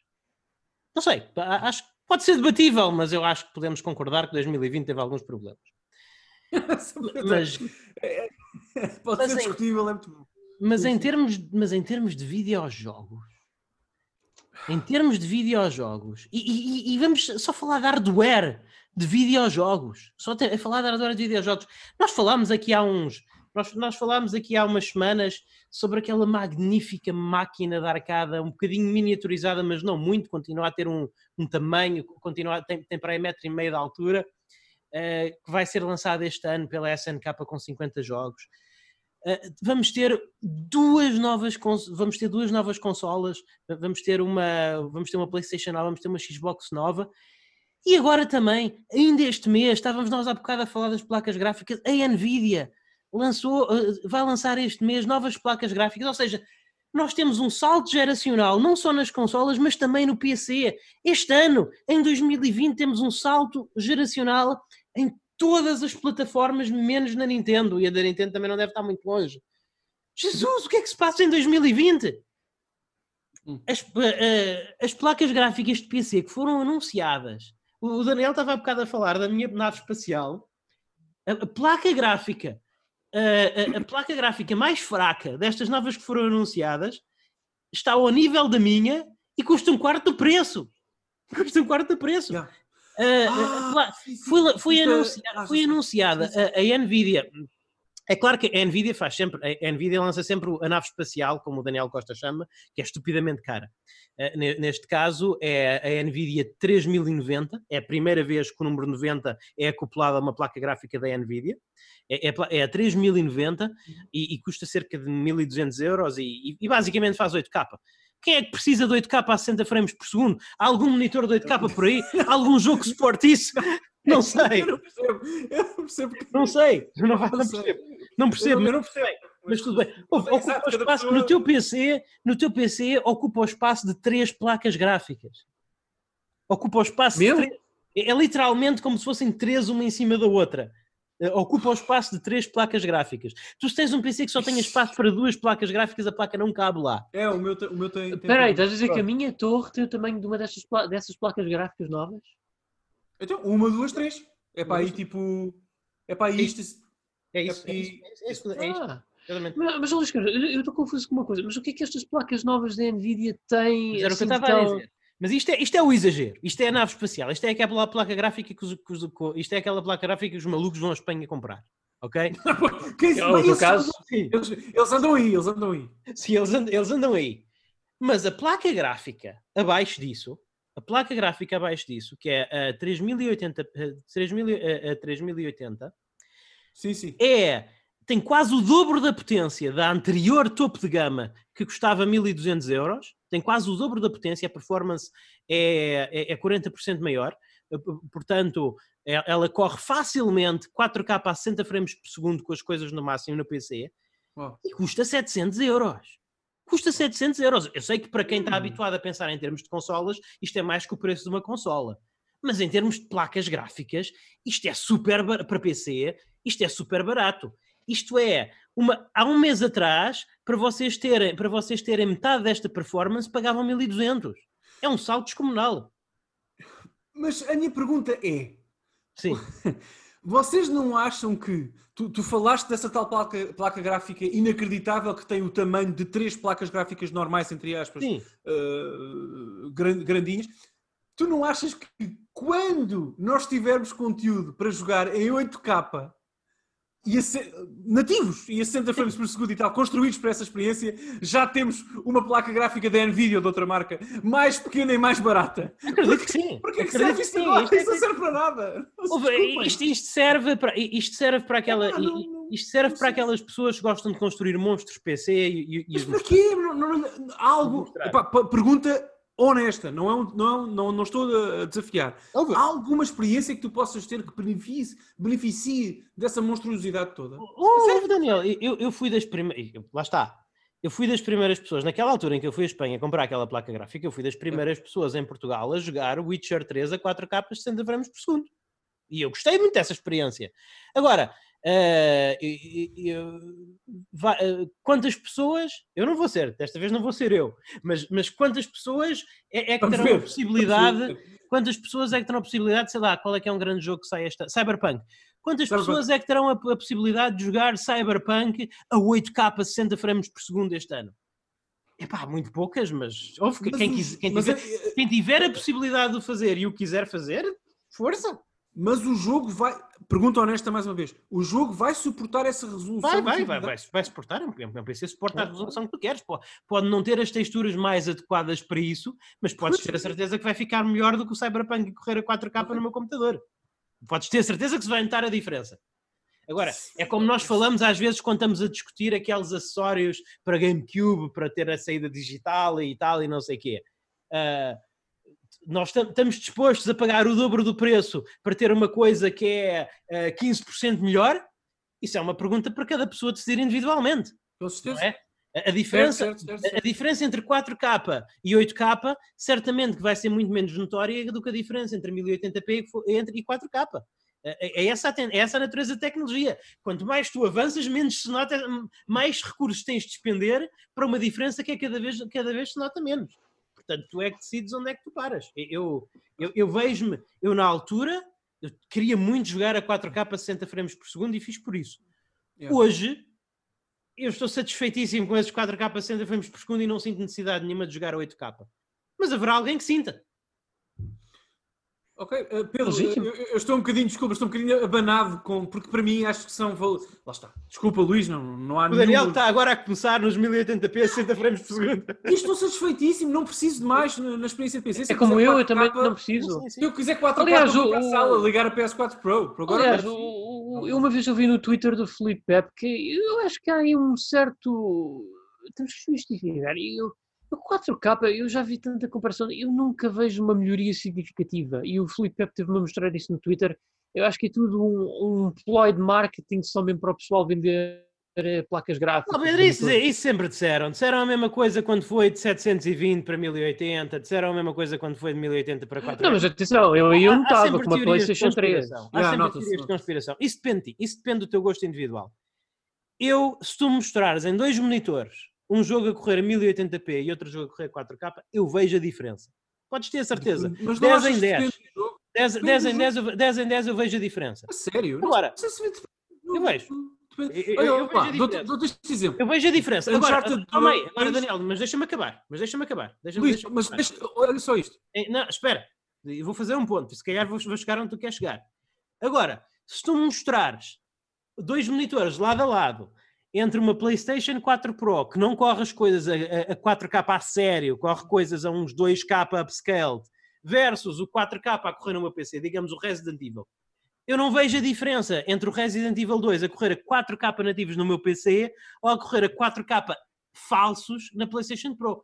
Aí já acabou a minha capacidade de distinguir. Ou seja, isto será diferente para as pessoas. Eu distingo perfeitamente entre 1080p e 4K mas tenho dificuldades a distinguir entre 4K PlayStation 4 e 4K nativo PC. Aí já, já encontrei a minha fronteira. Eu não sei se calhar eu não tenho a sensibilidade técnica que tu tens para essas coisas, porque eu, eu jogo Resident Evil 2 Remake uh, 4K, podem ser feitos, mas os 4K da PS4 Pro, uh, tudo bonitinho na minha televisão XPT ou da sala, e depois Sim. venho jogar o jogo no Steam, no PC, a 1080 com 60 frames, basicamente locked, Uhum. Uh, fidelidade gráfica é extraordinariamente semelhante. Agora, se me disseres assim, eu noto a diferença num jogo construído nativamente para correr a 4K, quando ele depois é downsampled para 1080p, aí, aí, tá, aí tudo bem. Uhum. Agora, um jogo cujas texturas, o design gráfico, a identidade gráfica do grafismo do jogo foi uhum. construído para 1080p e depois tu tens um upscalezinho para 4K, se correrem os dois com os mesmos frame rates, Desculpa. Mas Luís, atenção, isto não é meia culpa, eu é que não tenho essa capacidade, o meu cérebro realmente não, não, não vê. Mas grande... eu só estou a lutar um bocadinho contra isto porque eu, eu, eu, eu ouço essa treta desde os 720p, sabes? Ah, não, sim, sim. Eu percebo, eu percebo. Eu não, eu Eu não sou, eu muita não, gente. não estou a tirar altura- não, não, não é nada disso. Na altura, na altura da PlayStation 3 e Xbox, eu- eu ouvi muita gente, imprensa de videojogos e tudo, dizer: Ah, não há diferença, ah, 720p, ah, ah não sei o quê, HD versus Full HD, etc. Não há diferença. Eu sempre consegui ver a diferença. Não, sim, sim, entre 720 e 1080 sim, porque também foi uma geração em que as pessoas começaram depois a construir conteúdo, lá está, nativo para 1080. Uh, e não- Exato, mas e- lá e está, mas eu ouvi 1080 palavra por palavra aquilo que o estava agora a transmitir. Então, não, eu concordo nem todo o conteúdo. Vamos ver, v- vamos dizer, por exemplo, eh, certamente que tu notas mais a diferença entre 1080p e 4K no, no Cyberpunk ou no Witcher 3 do que notarás Nintendo- no, no, no Pokémon Sword and Shield se a Nintendo potencialmente lançar uma Switch 4K, não é? Certamente. Mas, mas, é, então, mas é esse o meu ponto. Sim. Mas é esse o meu ponto. Se tu, hoje em dia, tu já pensas- tens esse... Sim, sim. Mas normalmente no PC, quando os jogos são lançados no PC hoje em dia, eles já vêm preparados para correr nativamente a 4K. Não, é- é- é- não, não, não, não, não. É, é- voltando ao início da tua intervenção sobre a nova placa gráfica dos 8K, exatamente. Sim. Se tu hoje em dia tens, tens acesso a uma plataforma que corre jogos a 4K, vamos dizer a, a- a PS4 Pro e a, e a One X, por exemplo. Sim. Tens acesso a essa plataforma. Os jogos estão construídos para tirar proveito disso. E os que vão saindo para PC, eh, eh, também, como o Cyberpunk, será que nesse caso, nesses jogos que estão exclusivamente preparados para experiências 4K, tu vais notar diferença com, com a mudança para 8K, tendo em conta que o jogo não foi, como o Cyberpunk não foi claramente, com que o jogo não foi pensado para 8K e as texturas são, são para 4K no máximo? É que percebes a minha, eu, eu não, percebes a minha pergunta? Eu não sei. Eu não Mas sei eu tenho a certeza, nos jogos com mais style, como o Cyberpunk, vais juntar. Não vai ser. Não vai, vais estar a pagar o dobro e não vais ter 100% de diferença. Vais ter talvez 15 a 20% de É diferença. coisa que vai acontecer, por exemplo, a pessoas ti. como tu, Não. imagina que tu compras essa placa, essa nova dos 8K Set Frame, imagina que tu compras o Luís Magalhães, vai jogar jogos japoneses no PC. E, por exemplo, os jogos japoneses, como- até os Resident Evil, embora as coisas tenham melhorado nos últimos anos e pá, kudos, mas os jogos japoneses, como tu sabes, têm muitas vezes problemas de otimização para o PC. E já é uma sorte que eles correrem em 1080p, 60 frames às vezes, bem otimizados.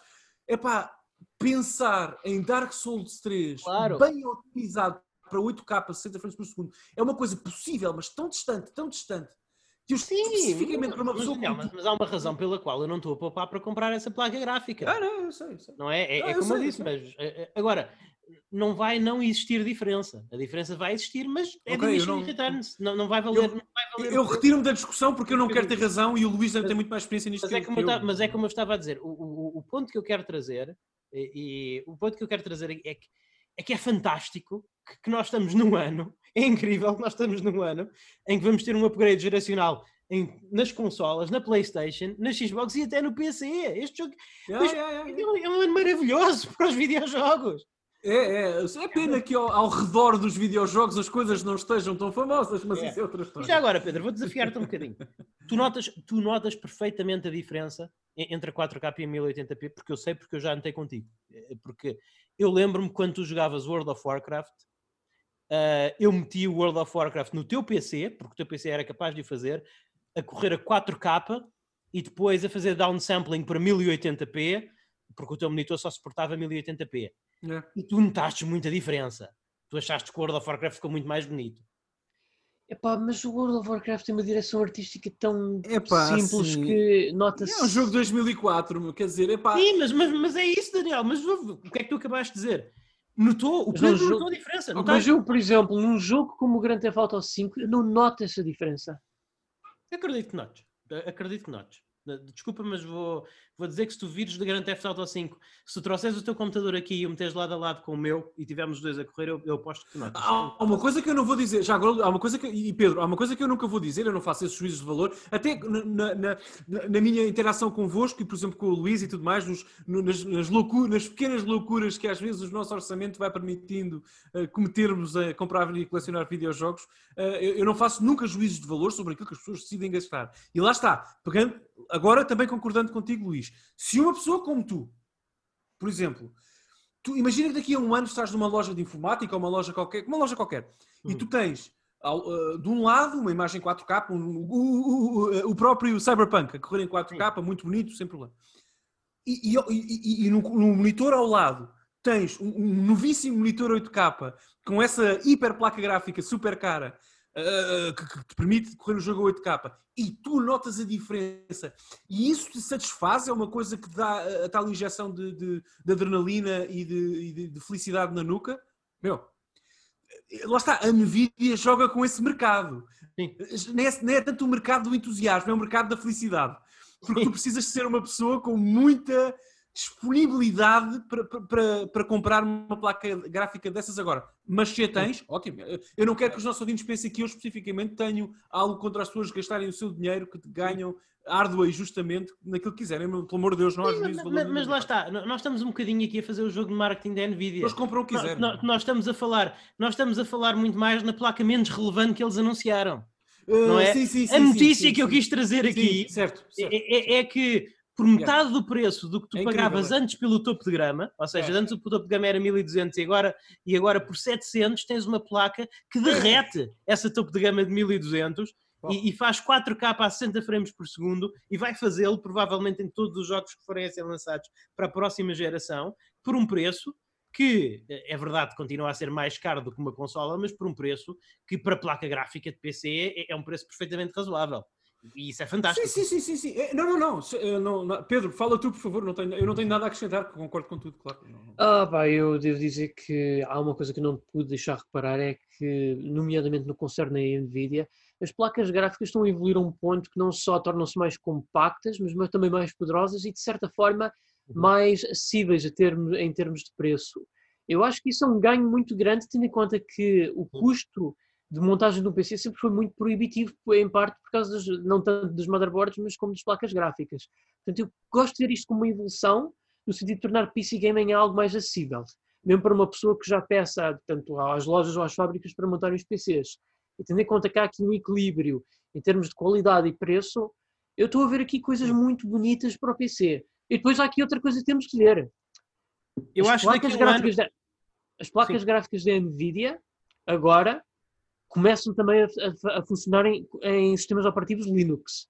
E parecendo sim. que não, isso daqui a uns anos vai se tornar grande. Talvez, talvez, acredito que sim, acredito que sim.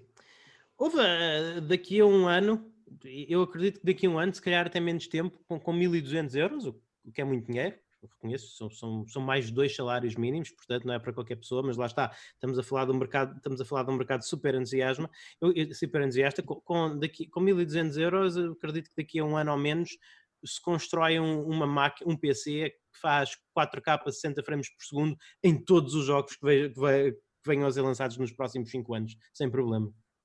Ah, bom, certamente sim. Até o, que é qualquer coisa de, o que é qualquer coisa de especial? É? é, mas, mas lá está. É, é, é, sim, é especial, mas lá está, também espelha um bocadinho a evolução natural das coisas, como o Luís Magalhães foi, foi anunciando, quer dizer, passámos de 120 para 1080 e agora, finalmente, quatro anos após, cinco se for para o ano, cinco se for para o ano, após o lançamento e as promessas da PS4 Pro, começamos a ter conteúdo 4K nativo. Sim. E é esse o meu ponto. Eu tenho, eu vou usar esta expressão, perdoem-me, ponham as aspas todas que conseguirem. Eu tenho medo, entre aspas, que algum entusiasta vá atrás desta nova experiência da Nvidia apenas pelo entusiasmo, porque se calhar só daqui a 4 ou 5 anos é que tira proveito real daquela compra e que tire, e que tire, e ótimo, atenção, não há julgamento nenhum, mas pronto, é esse mais o meu. A minha, o meu comentário é mais nesse sentido, tu percebes, Luís? É, sim, sim, é mais por aí. Eu percebo, eu percebo. Eu, eu olho agora para, para o mercado e não vejo razão nenhuma para ter essa, essa placa, mas sou eu. Sim, é, é assim, eh, o mercado entusiasta é um mercado entusiasmo e, e, e já estão já, já, já há, há, mais de um ano que estão disponíveis texturas 8K para o Skyrim. E vamos ser claros, uma pessoa que, um ermita multimilionário, que, com, que, que, sai de casa todos os dias de manhã apenas para comprar pão, uh, que, um, esse ermita, quando compra um Bugatti para ir ao pão, ele Sim. não compra um Bugatti para ir ao pão. Ele compra um Bugatti para ter um Bugatti, vamos ser claros. Sim, exatamente. Vamos ser claros. Exatamente. Portanto, mais notícias de hardware, Pedro? Ora, pessoal, trago umas boas notícias e possivelmente virá um Poker Rap 2. Acho que não vale a Já pena. foi. Acho que por 13 títulos vale a pena por 13 títulos. Está bem, pronto, vocês Não, façam. não, o Pe- o Pedro, não, o Luís, não, o Luís, o Luís não, o Luís é aquele, é aquele jurado chato dos ídolos que não gosta de ouvir as pessoas com talento a cantar. Ele, se quer, ele gostava, ele gostava de cantar como nós, mas não, não tem a voz de Rochinol que nós temos. Pedro, sabes? E há esse problema. Força, força. Eu vou, eu vou meter o meu fato de, de Edgeworth. O meu cosplay. Fica com, com um ar assim meio, com um ar assim meio enjoado. sim, sim. Pedro, diz lá então o que é que se passa aqui. Bem, é que a SEGA anunciou os últimos três títulos para a SEGA Astro Mini. E então, bem, Ah, está aqui, não, eu não vi isto, conta-me lá. Então queres, contar- queres começar a música, não é? força Daniel. São tantos, não sei qual és tu, eh, não, sei, eh, não sei quantos, não sei qual és tu, que segredos tens para revelar? Será que sentes emoção? Terás no peito um coração? Preciso de saber, mas que Pokémon és tu? Pedro. Ah. Pedro Oh, Galo. Alex Kidd with Stella. A Radiant Fight. Flicky My Hero.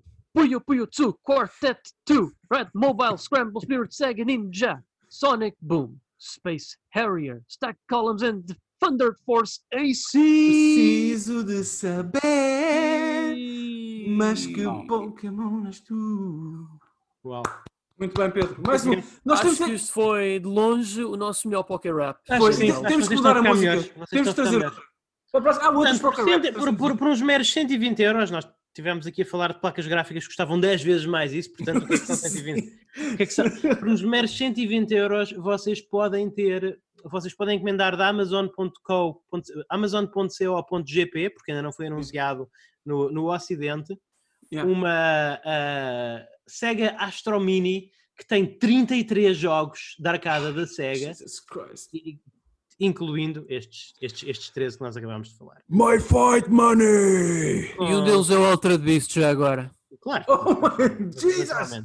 Com todos aqueles aspipos que vocês estão habituados nas consolas mini, esta por, acaso, esta por acaso traz um ecrã integrado, mas é um ecrã muito mauzinho, malta. Vocês vão querer Ah. ligar isto por HDMI à vossa televisão e jogar estes, Hum. estes, estes clássicos arcada de Sega. Tem aqui quero uma seleção, tem aqui uma seleção muito jeitosa. Eu, eu, é, eu é que já não eu tenho tenho- como tenho jogar mais jogos mais clássicos de arcada da Sega. Eu tenho uma pergunta importante. Há, alguma, há, há algum raio de consola que eu possa comprar este ano que não tenha o Altered Beast? Por favor, há alguma coisa? Será que vai um port- é, sim, a da- a da Geo não Sim, amigo, amigo. Ah, a Amico só sai para o ano. A da Playdate. Neo Geo, a, a arcada da Neo Geo é MX MSX50. Não tem uma É pá, é essa então. Então é essa. Vou, vou, vou juntar para, para comprar essa, porque porque isto começa a ser. Eu não quero mais Altered Beast na minha vida, já 50 ports, meu. O quê? É isto.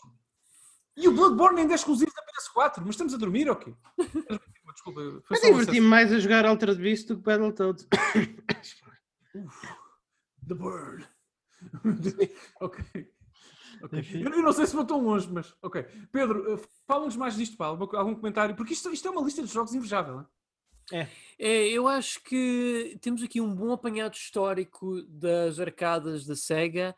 Só aqui uma curiosidade que, é assim, obviamente que não está aqui presente por eh, questões, eh, limitações técnicas, é o Sega Sonic Arcade.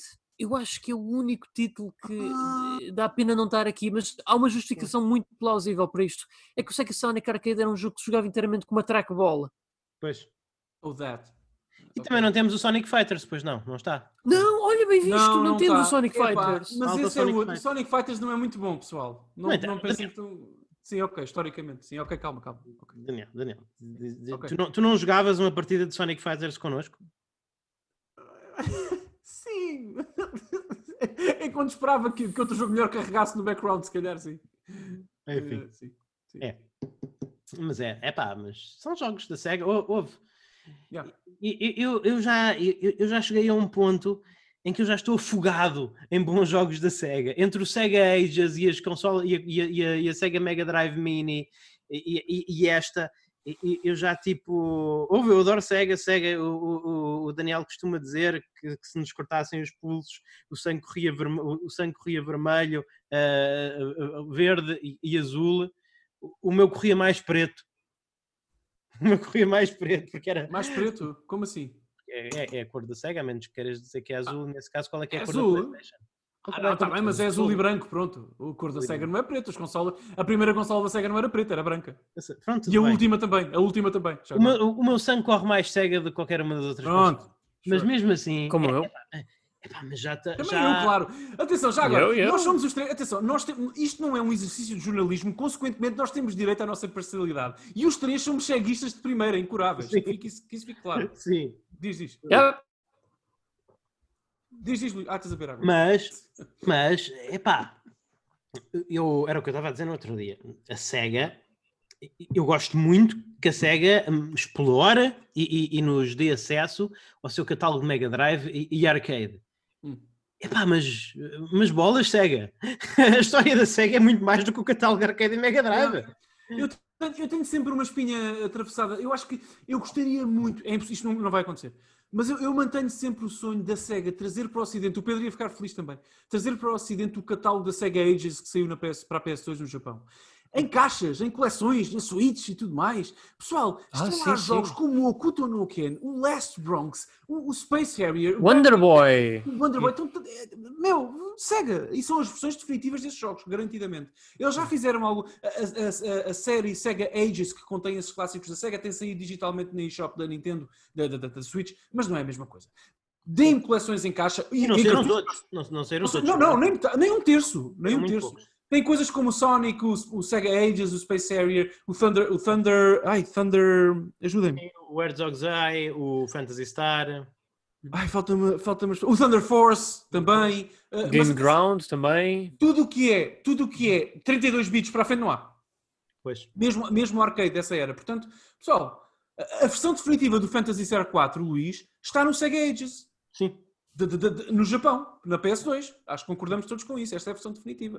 Uh, epá, uh, tragam tudo para cá. Ponham, lá está, lancem uma coletânea em cartuchos para, para, para a Switch e nós compramos todos feitos, feitos macacos de, de- de- no galho. Portanto, nós compramos todos. Eu tenho problemas. Ah, eu- eu é tenho é mesmo. problemas monetários quando, quando surgem cenas que dizem Sega, que têm Yeah. Sega na caixa. E eu- Precisamos eu- mesmo de alguém. É verdade. Eu, eu comprei eu comprei o Sakura Taisen no reboot. É verdade. Compraste. E ainda não jogaste e vais demorar meses até chegar lá. Eu Mas tem que jogar. ser. Diz chega jogar. na capa. Exatamente. Exatamente. Enfim. O que não diz chega na capa diz Nintendo é, é o novo Game Watch. Pois é, malta, vai ser em 2020 vai ser um Game 2020 vai ser um Game Watch. E depois dizem Que ano? Que ano? que ano? Que ano vai sair um novo Game Watch? Que ano fantástico para todos. eh, Yeah. Sim. O Game Watch é, é uma curiosidade. Eu, devo dizer, eu tinha um grande, um bom amigo nos meus tempos da Alemanha que trabalhava comigo da Nintendo, o Sr. Carson, que eu lembro-me de uma vez ele chegar ao escritório e dizer: Epá, vocês, vocês, eu ontem cometi uma loucura, nem acredito no que acabei de fazer. E ele tinha gasto o equivalente a duas consolas, a uma PS3 e uma 360 na altura, juntas, para comprar um Game Watch importado, Mint, novo. Parece que tinha saído nos anos 80 da loja com ele.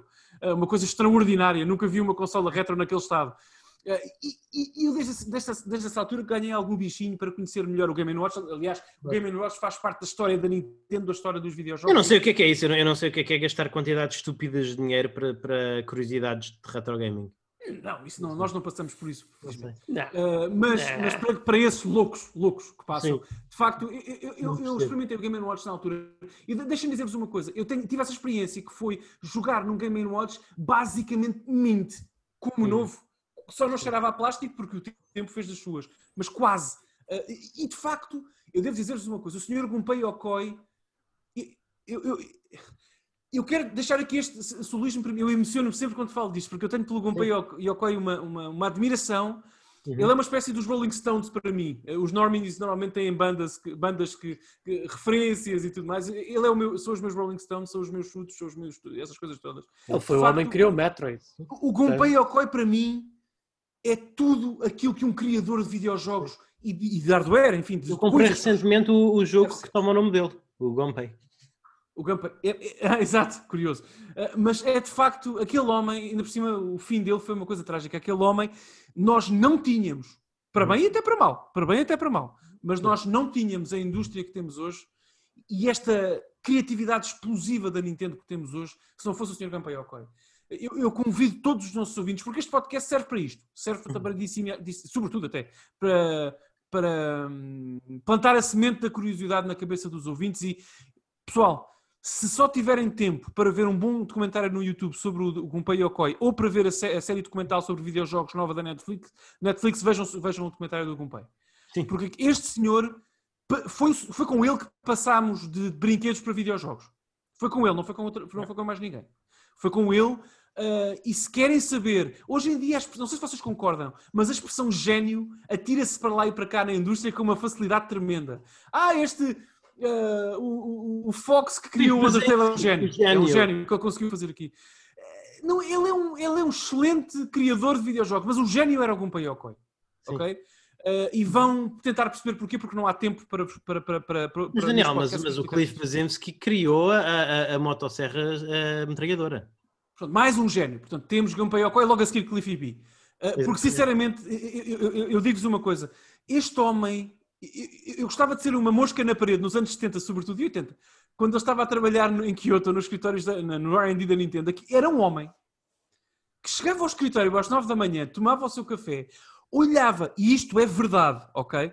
Olhava para um braço, um brinquedo, a Nintendo distribui brinquedos, como todos sabemos, uhum. para, um, para um, uma espécie de braço mecânico que as crianças usavam para apanhar coisas com um mecanismo simples de agarrar uh, no chão. Olhava para esse braço de brinquedo mecânico e daí pensava em coisas que depois mais à frente se veriam a tornar em, no Rob, Rob the Robot ou coisas yeah. assim. Portanto, é, é, é ele é dos poucos criadores e designers que olhavam para uma coisa, pensavam logo no potencial transformativo e da forma como as pessoas podiam interagir e divertirem-se com aquela experiência e já estava, se calhar, mil passos à frente de toda a gente. Portanto, é um, é um gênio absoluto.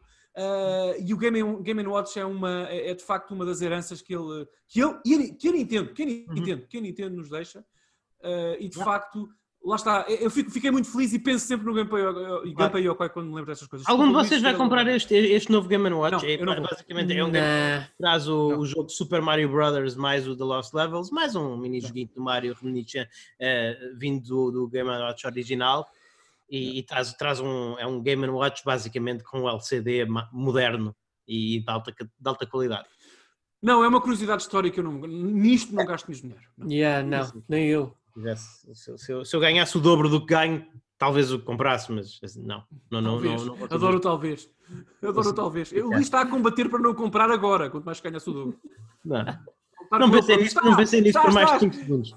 Está mentira, é mentira, ele está-se a rir, vocês não estão a ver o vídeo, ele está-se a rir, é mentira, é mentira, ele está a equacionar essa compra. É incrível. Não, não, não, não. Eu equacionei durante tipo 5 segundos quando eu vi, depois desisti. Não sou assim tão doido, Daniel há muitos outros jogos para comprar, como tu sabes. Onde é que eu fui buscar essa ideia? Tu seres doido com estas como coisas. Tu sabes, há muitos outros jogos para comprar. Sim, sim, sim. Agora, esta, e esta semana, portanto, não foi anunciado mais nada de valor, certo? Podemos esperar por aqui. Meu Deus. Pedro, é, queres continuar? Okay, Acho que estamos prestes a chegar a. Yeah, pessoal, vamos só fazer aqui um spoiler que eu recomendava também que vocês fizessem mesmo. Nós já tivemos que pré-encomendar aqui, e já vão perceber porquê. E fizemos isso os três, já agora. E por, provavelmente uníssono. Lemmings. Uh, já agora, Pedro, fala mais baixo porque ainda nem toda a gente está a dormir cá em casa. Eu não quero que se saiba, por favor, que eu tenho vergonha.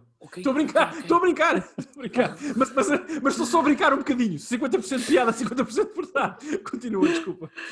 Pois é, pessoal. A Nintendo. Lemmings consumistas que somos.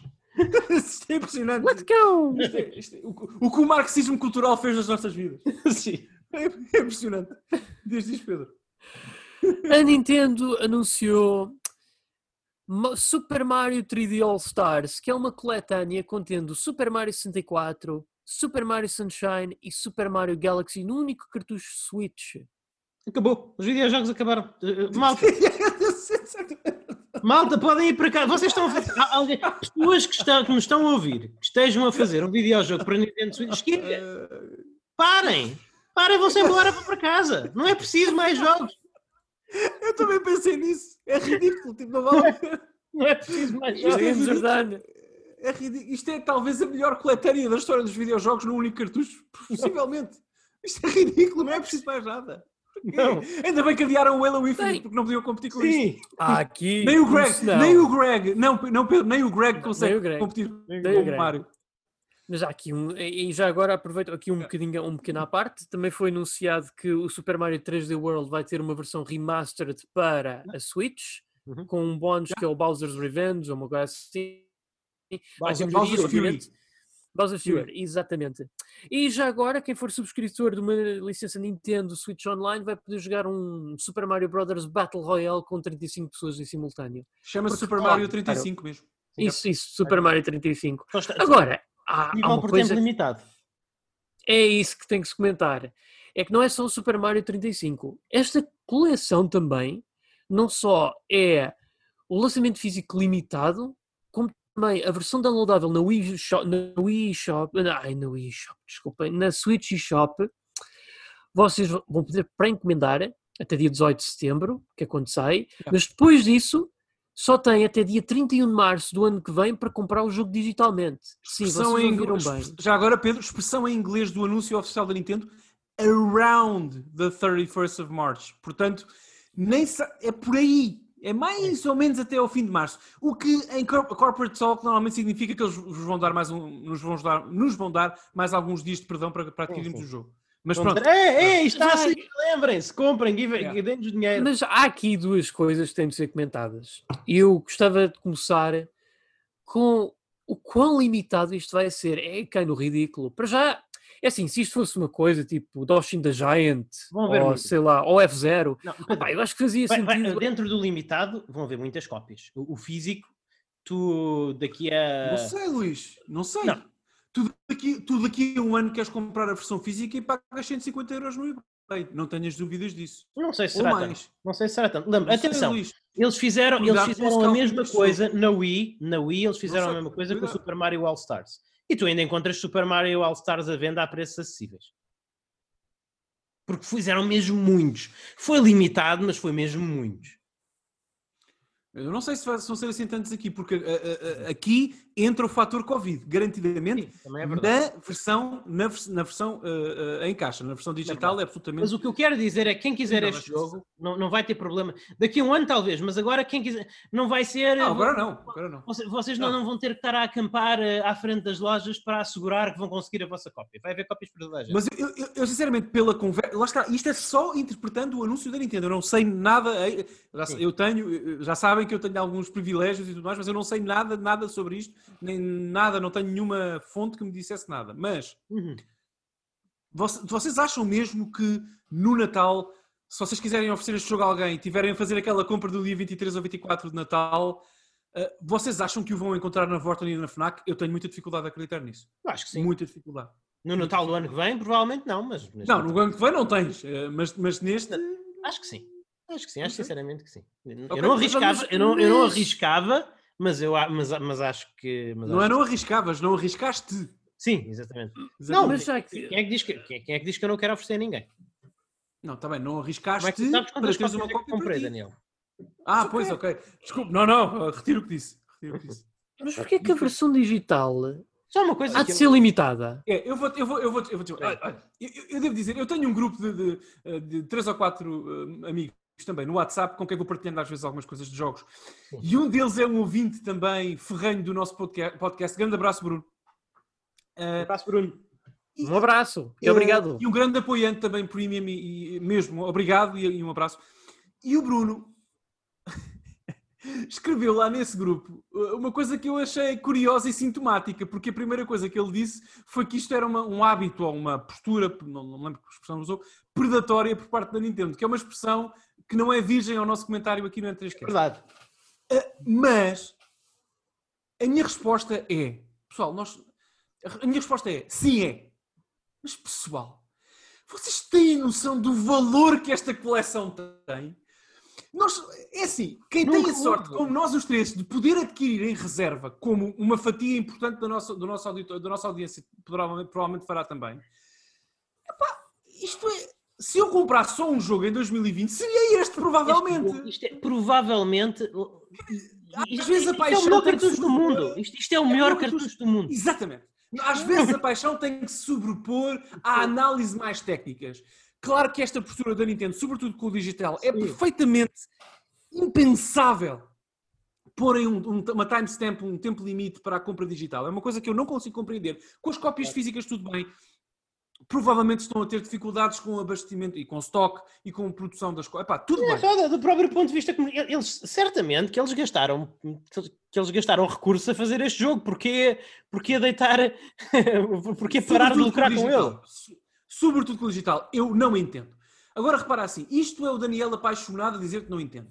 Se eu, se eu vestir a minha capa de cínico, já, te, já expliquei aqui muitas vezes ao nosso público o que significa ser cínico no ponto de vista grego e clássico da palavra, não é nada pejorativo, é uma vertente filosófica como qualquer outra, eh, é o contrário do romantismo, não é mais que isso. Se eu quiser ser cínico na minha abordagem, claro que isto faz bastante sentido, porque nós sabemos que uma técnica tradicional não ilegal, perfeitamente legítima, atenção, uma técnica tradicional do retalho e da venda de produtos para pessoas desta natureza é a, portanto, tentar criar aqui uma noção de que o produto que tu vais vender não só é limitado, como é exclusivo e, portanto, apressem-se, apressem-se, ok? Sim, Daniel, é mas aí, mas, também como, como, como pessoa que atualmente vive do marketing, há, há um conceito muito importante e, aliás, é, é, é graças a esse conceito Uh, e, e é, é, graças a esse conceito que eu, que eu consigo comprar também os jogos que consigo comprar, que é o conceito do, do long tail, da, da cauda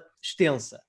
Sim, sim. Eu, eu lancei, uh, como autor, eu escrevi vários livros, mas só lancei dois sob o meu nome.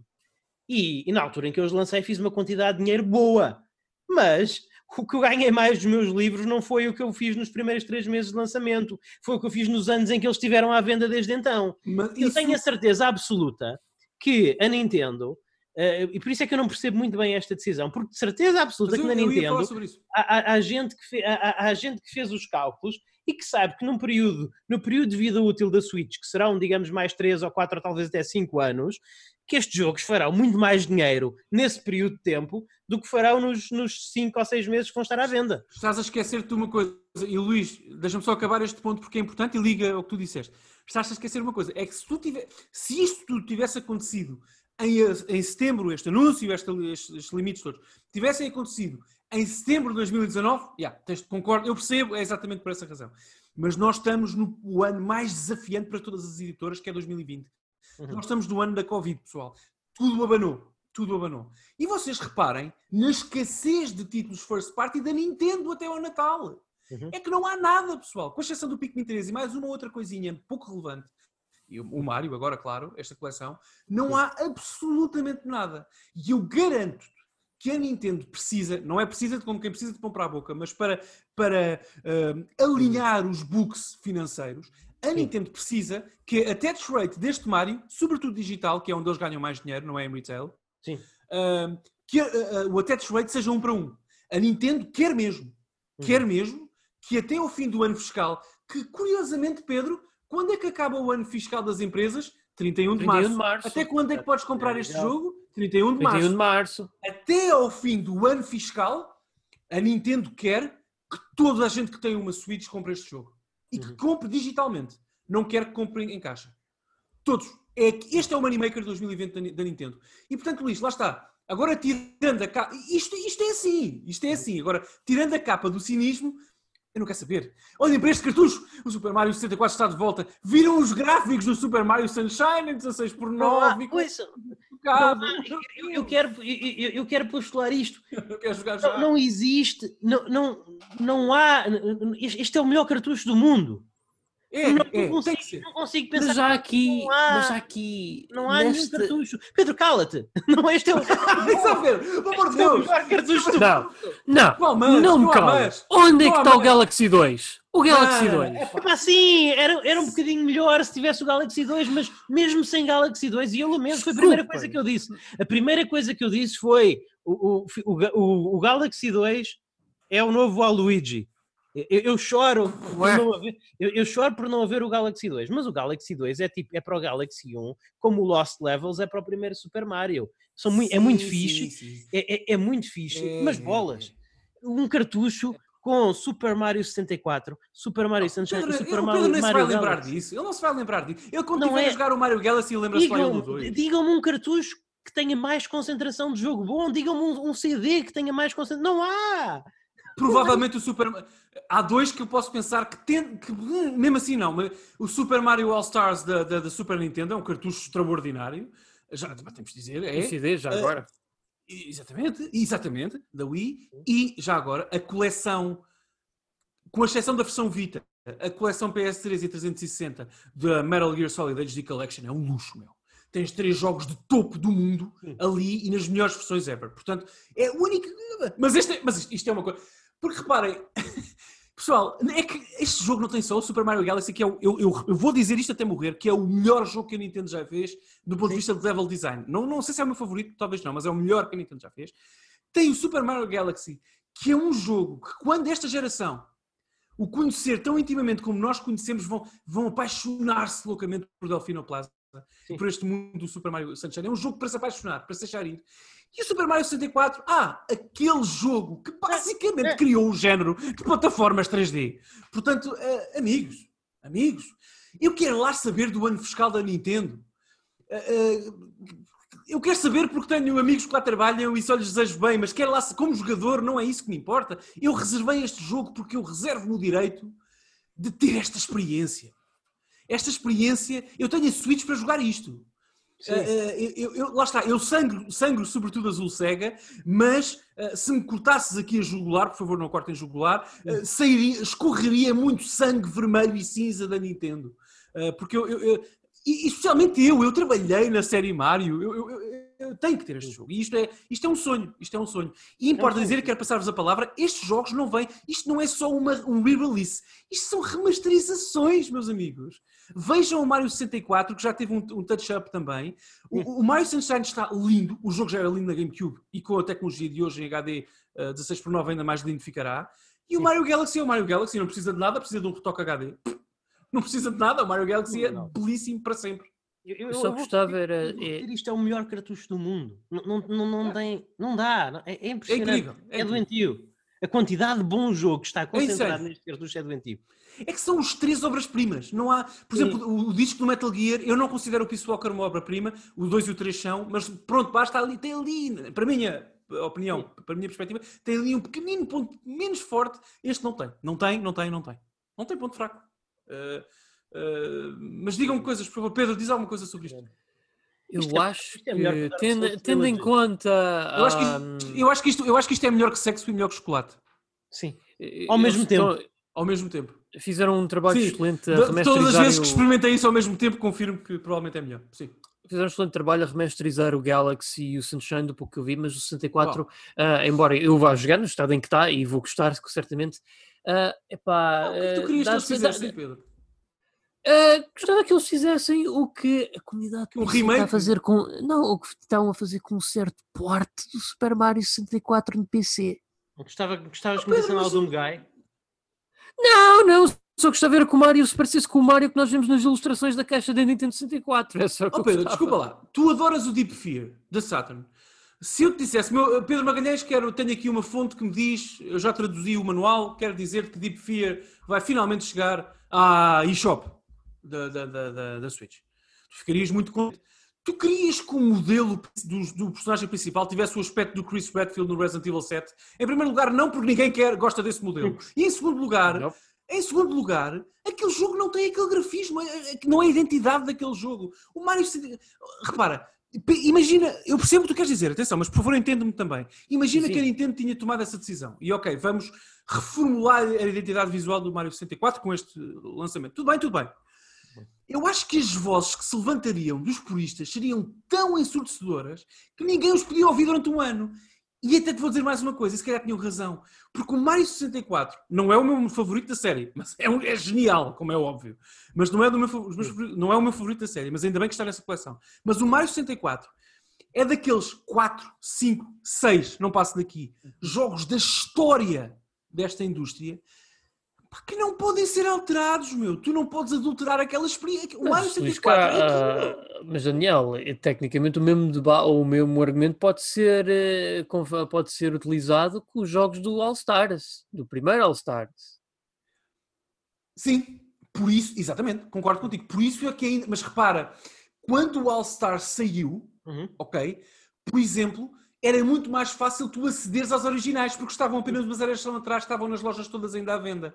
Exato. Hoje em dia, tu só podes comprar e jogar oficialmente o Super Mario 64 aqui. Não podes comprar no Steam, não podes comprar na PSN, não podes comprar na Xbox Live, não podes comprar na eShop, não Sim. podes comprar em lado nenhum. Nem sequer na eShop da 3DS podes, que é o mais recente que tens. Portanto, se tu tivesses, se ti- se, por exemplo, se já existisse uma versão do Mario 64 na eShop ou na eShop da 3DS, vou uma geração atrás, concordaria contigo. E seria uma, uma situação historicamente mais semelhante ao lançamento do, do Mario All Stars. Mas não é o caso, percebes? As pessoas só podem jogar o Mario 64 aqui. Portanto, a Nintendo tem que lhes dar o Mario 64 como ele é. Não sei, percebes o que eu quero dizer? Não se Legítimo, faz tudo bem, tudo bem. É- é- é- Agora, aquilo que pode ofender, agora sem brincar, sem brincar tanto, é a ausência do Super Mario Galaxy 3. Mas repara uma coisa. Uh. Super Mario Galaxy 2, peço desculpa. Mas, mas repara uma Pedro, eu aqui houve. Aqui, Eu tenho esperança que ainda venha a aparecer. Eu, eu tenho esperança que. Who knows? Who knows? Eu tenho aqui esperança eu que esteja lá incluído, que eles não tenham colocado Claro na que eu. Claro que eu. Era bom, era bom. Era, era, era, bom. Claro que eu gostava que, que esse jogo tivesse a coleção. Epá, não vou ser hipócrita, claro que sim. Agora é assim: gun to the head, Pedro. Arma apontada à cabeça, ilha deserta. Vamos todos para a ilha. Aquele exercício que costumamos fazer. Só podes levar um jogo Mario Galaxy.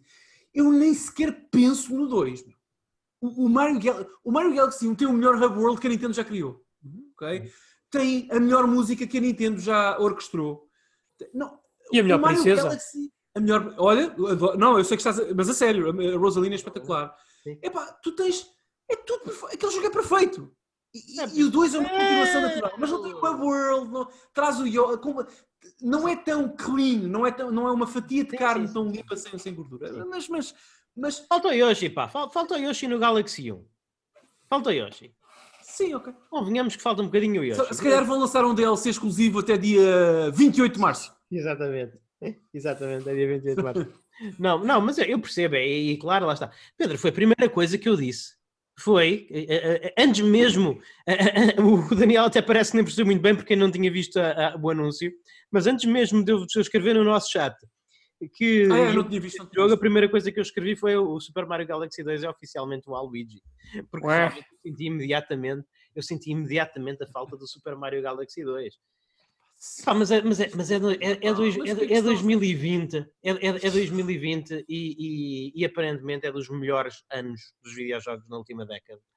Portanto, olha. Sim. E pessoal, por favor, não se esqueçam de uma coisa. O 3D World também foi apresentado como, como, como, como remaster na Switch.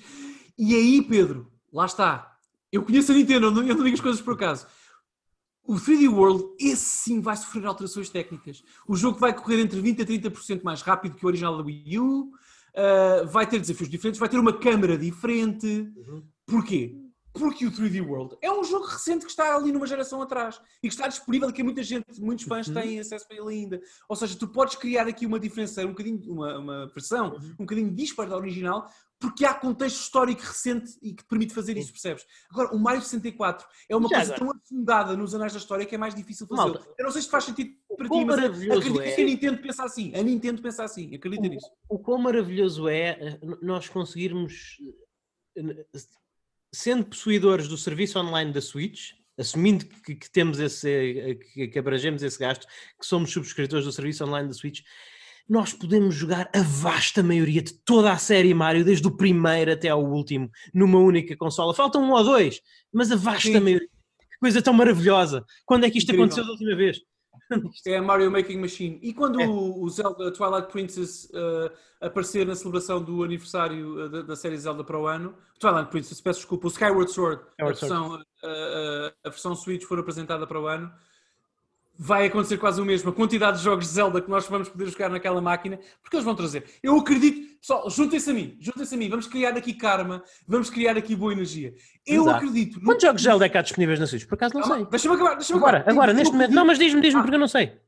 Breath of the Wild, uh, um, Link to the uh, uh, uh, Link Between, Between Worlds e acho que é só. É só. Ainda, No- ainda no estamos Hy- muito no longe. Hyrule Warriors. Uh, Hyrule Warriors. Ok. Espera, deixa-me dizer. Eu aposto nisto. 2021. Eu, eu ia dizer, Luís, 2021. Uhum. Vamos todos dar as mãos, virtualmente. Vamos criar aqui energia Certo. para chegar aqui outro. Vamos, vamos chegar aqui outro. Povo da terra, deem-me as vossas forças. vamos, vamos pôr as mãos no ar. Vamos enviar energia para aqui. Eu acredito. 2021. Nós estamos, pessoal, que nos está a ouvir, nós estamos mesmo os três no ar. 2021.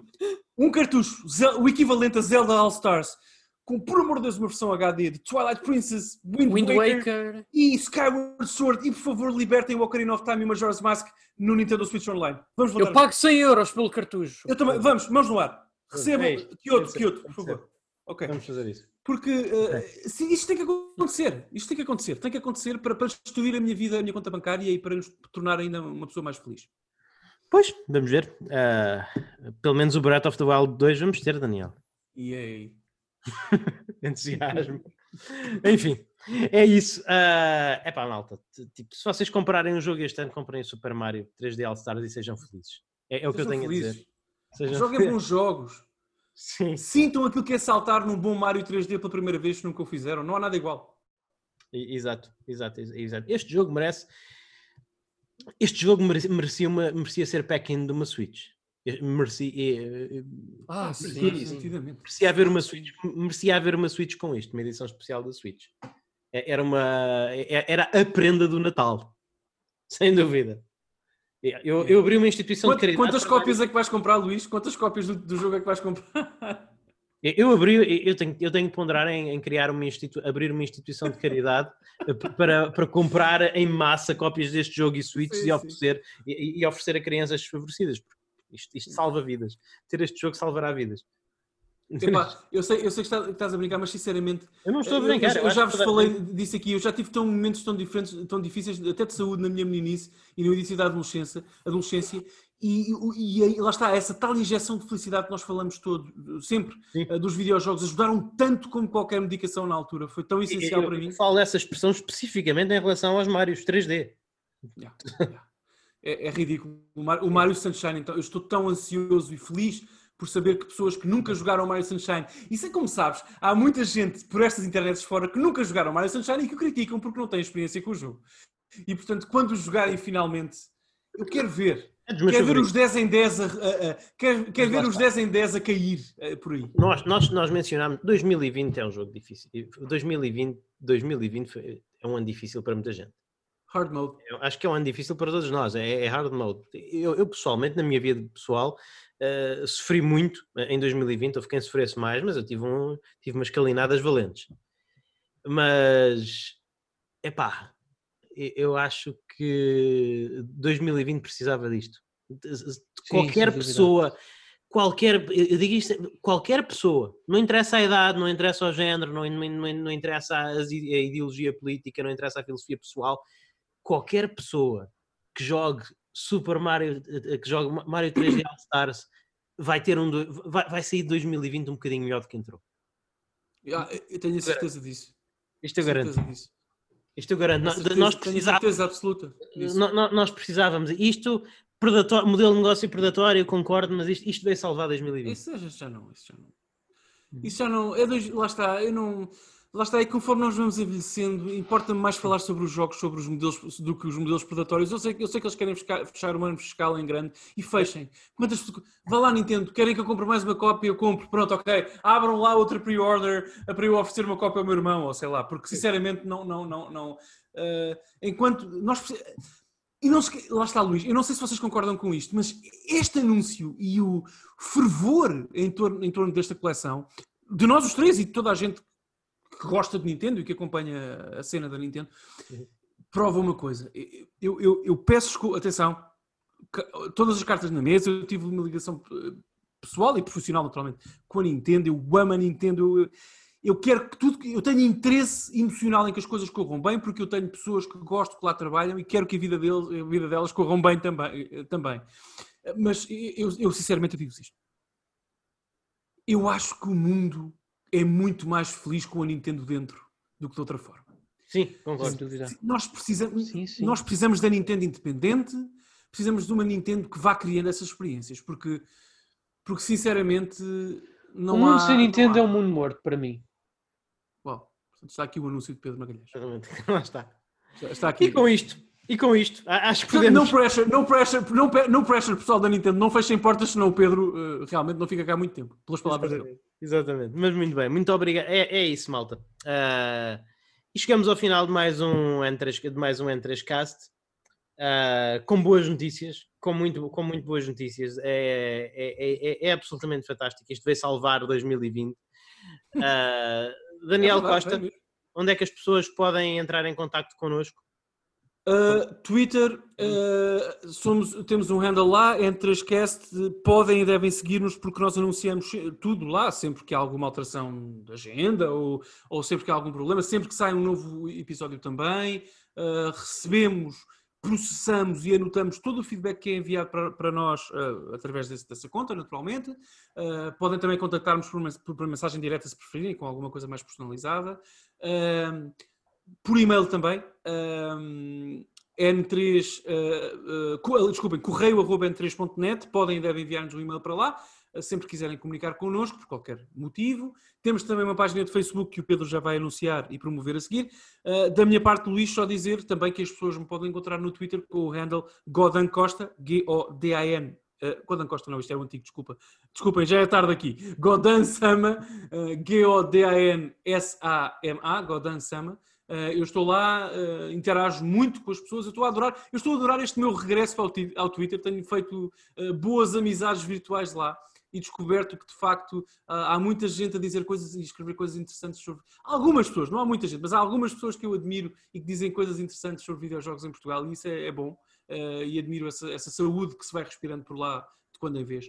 E, portanto, eu gosto de interagir com toda a gente lá, sobretudo aqui com os meus amigos e toda a gente que me segue. Portanto, uhum. sigam-me que eu respondo. Uh, e é isso. Obrigado, Luís. Ok, obrigado, Daniel. Pedro, onde é que as pessoas nos podem encontrar nos Facebooks e a ti pessoalmente?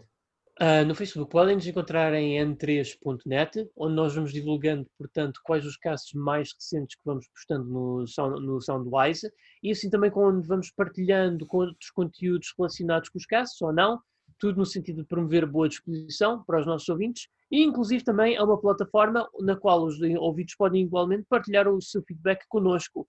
Dito isto, eu, a mim, minha pessoa, posso ser encontrado em Twitter em @pixelpedro. Ok. E eu sou no Twitter em uh, Luís underscore Maga, Make America Great Again.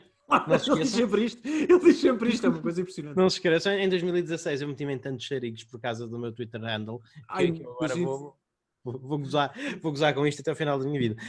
Um, mas, mas tive um monte de pessoas que me bloquearam e eu sem saber uhum. porquê. E sem as conhecer, se calhar. Sem as conhecer, se calhar, exatamente, exatamente. Mas pronto, é isso agora. Ouve, owning it. Owning it, é o que quiser fazer. É o que quiser fazer. O que o Luís está a dizer é que ele é um apoiante do Trump, pessoal, é isto. Portanto, vamos aqui desmascarar, desmascarar não anunciar a vontade. Só me, só me trouxe boa disposição. Portanto, All the rage in death e boa disposição, boa disposição para Luís Magalhães, portanto acho que vale a pena. Four more years. Four more years.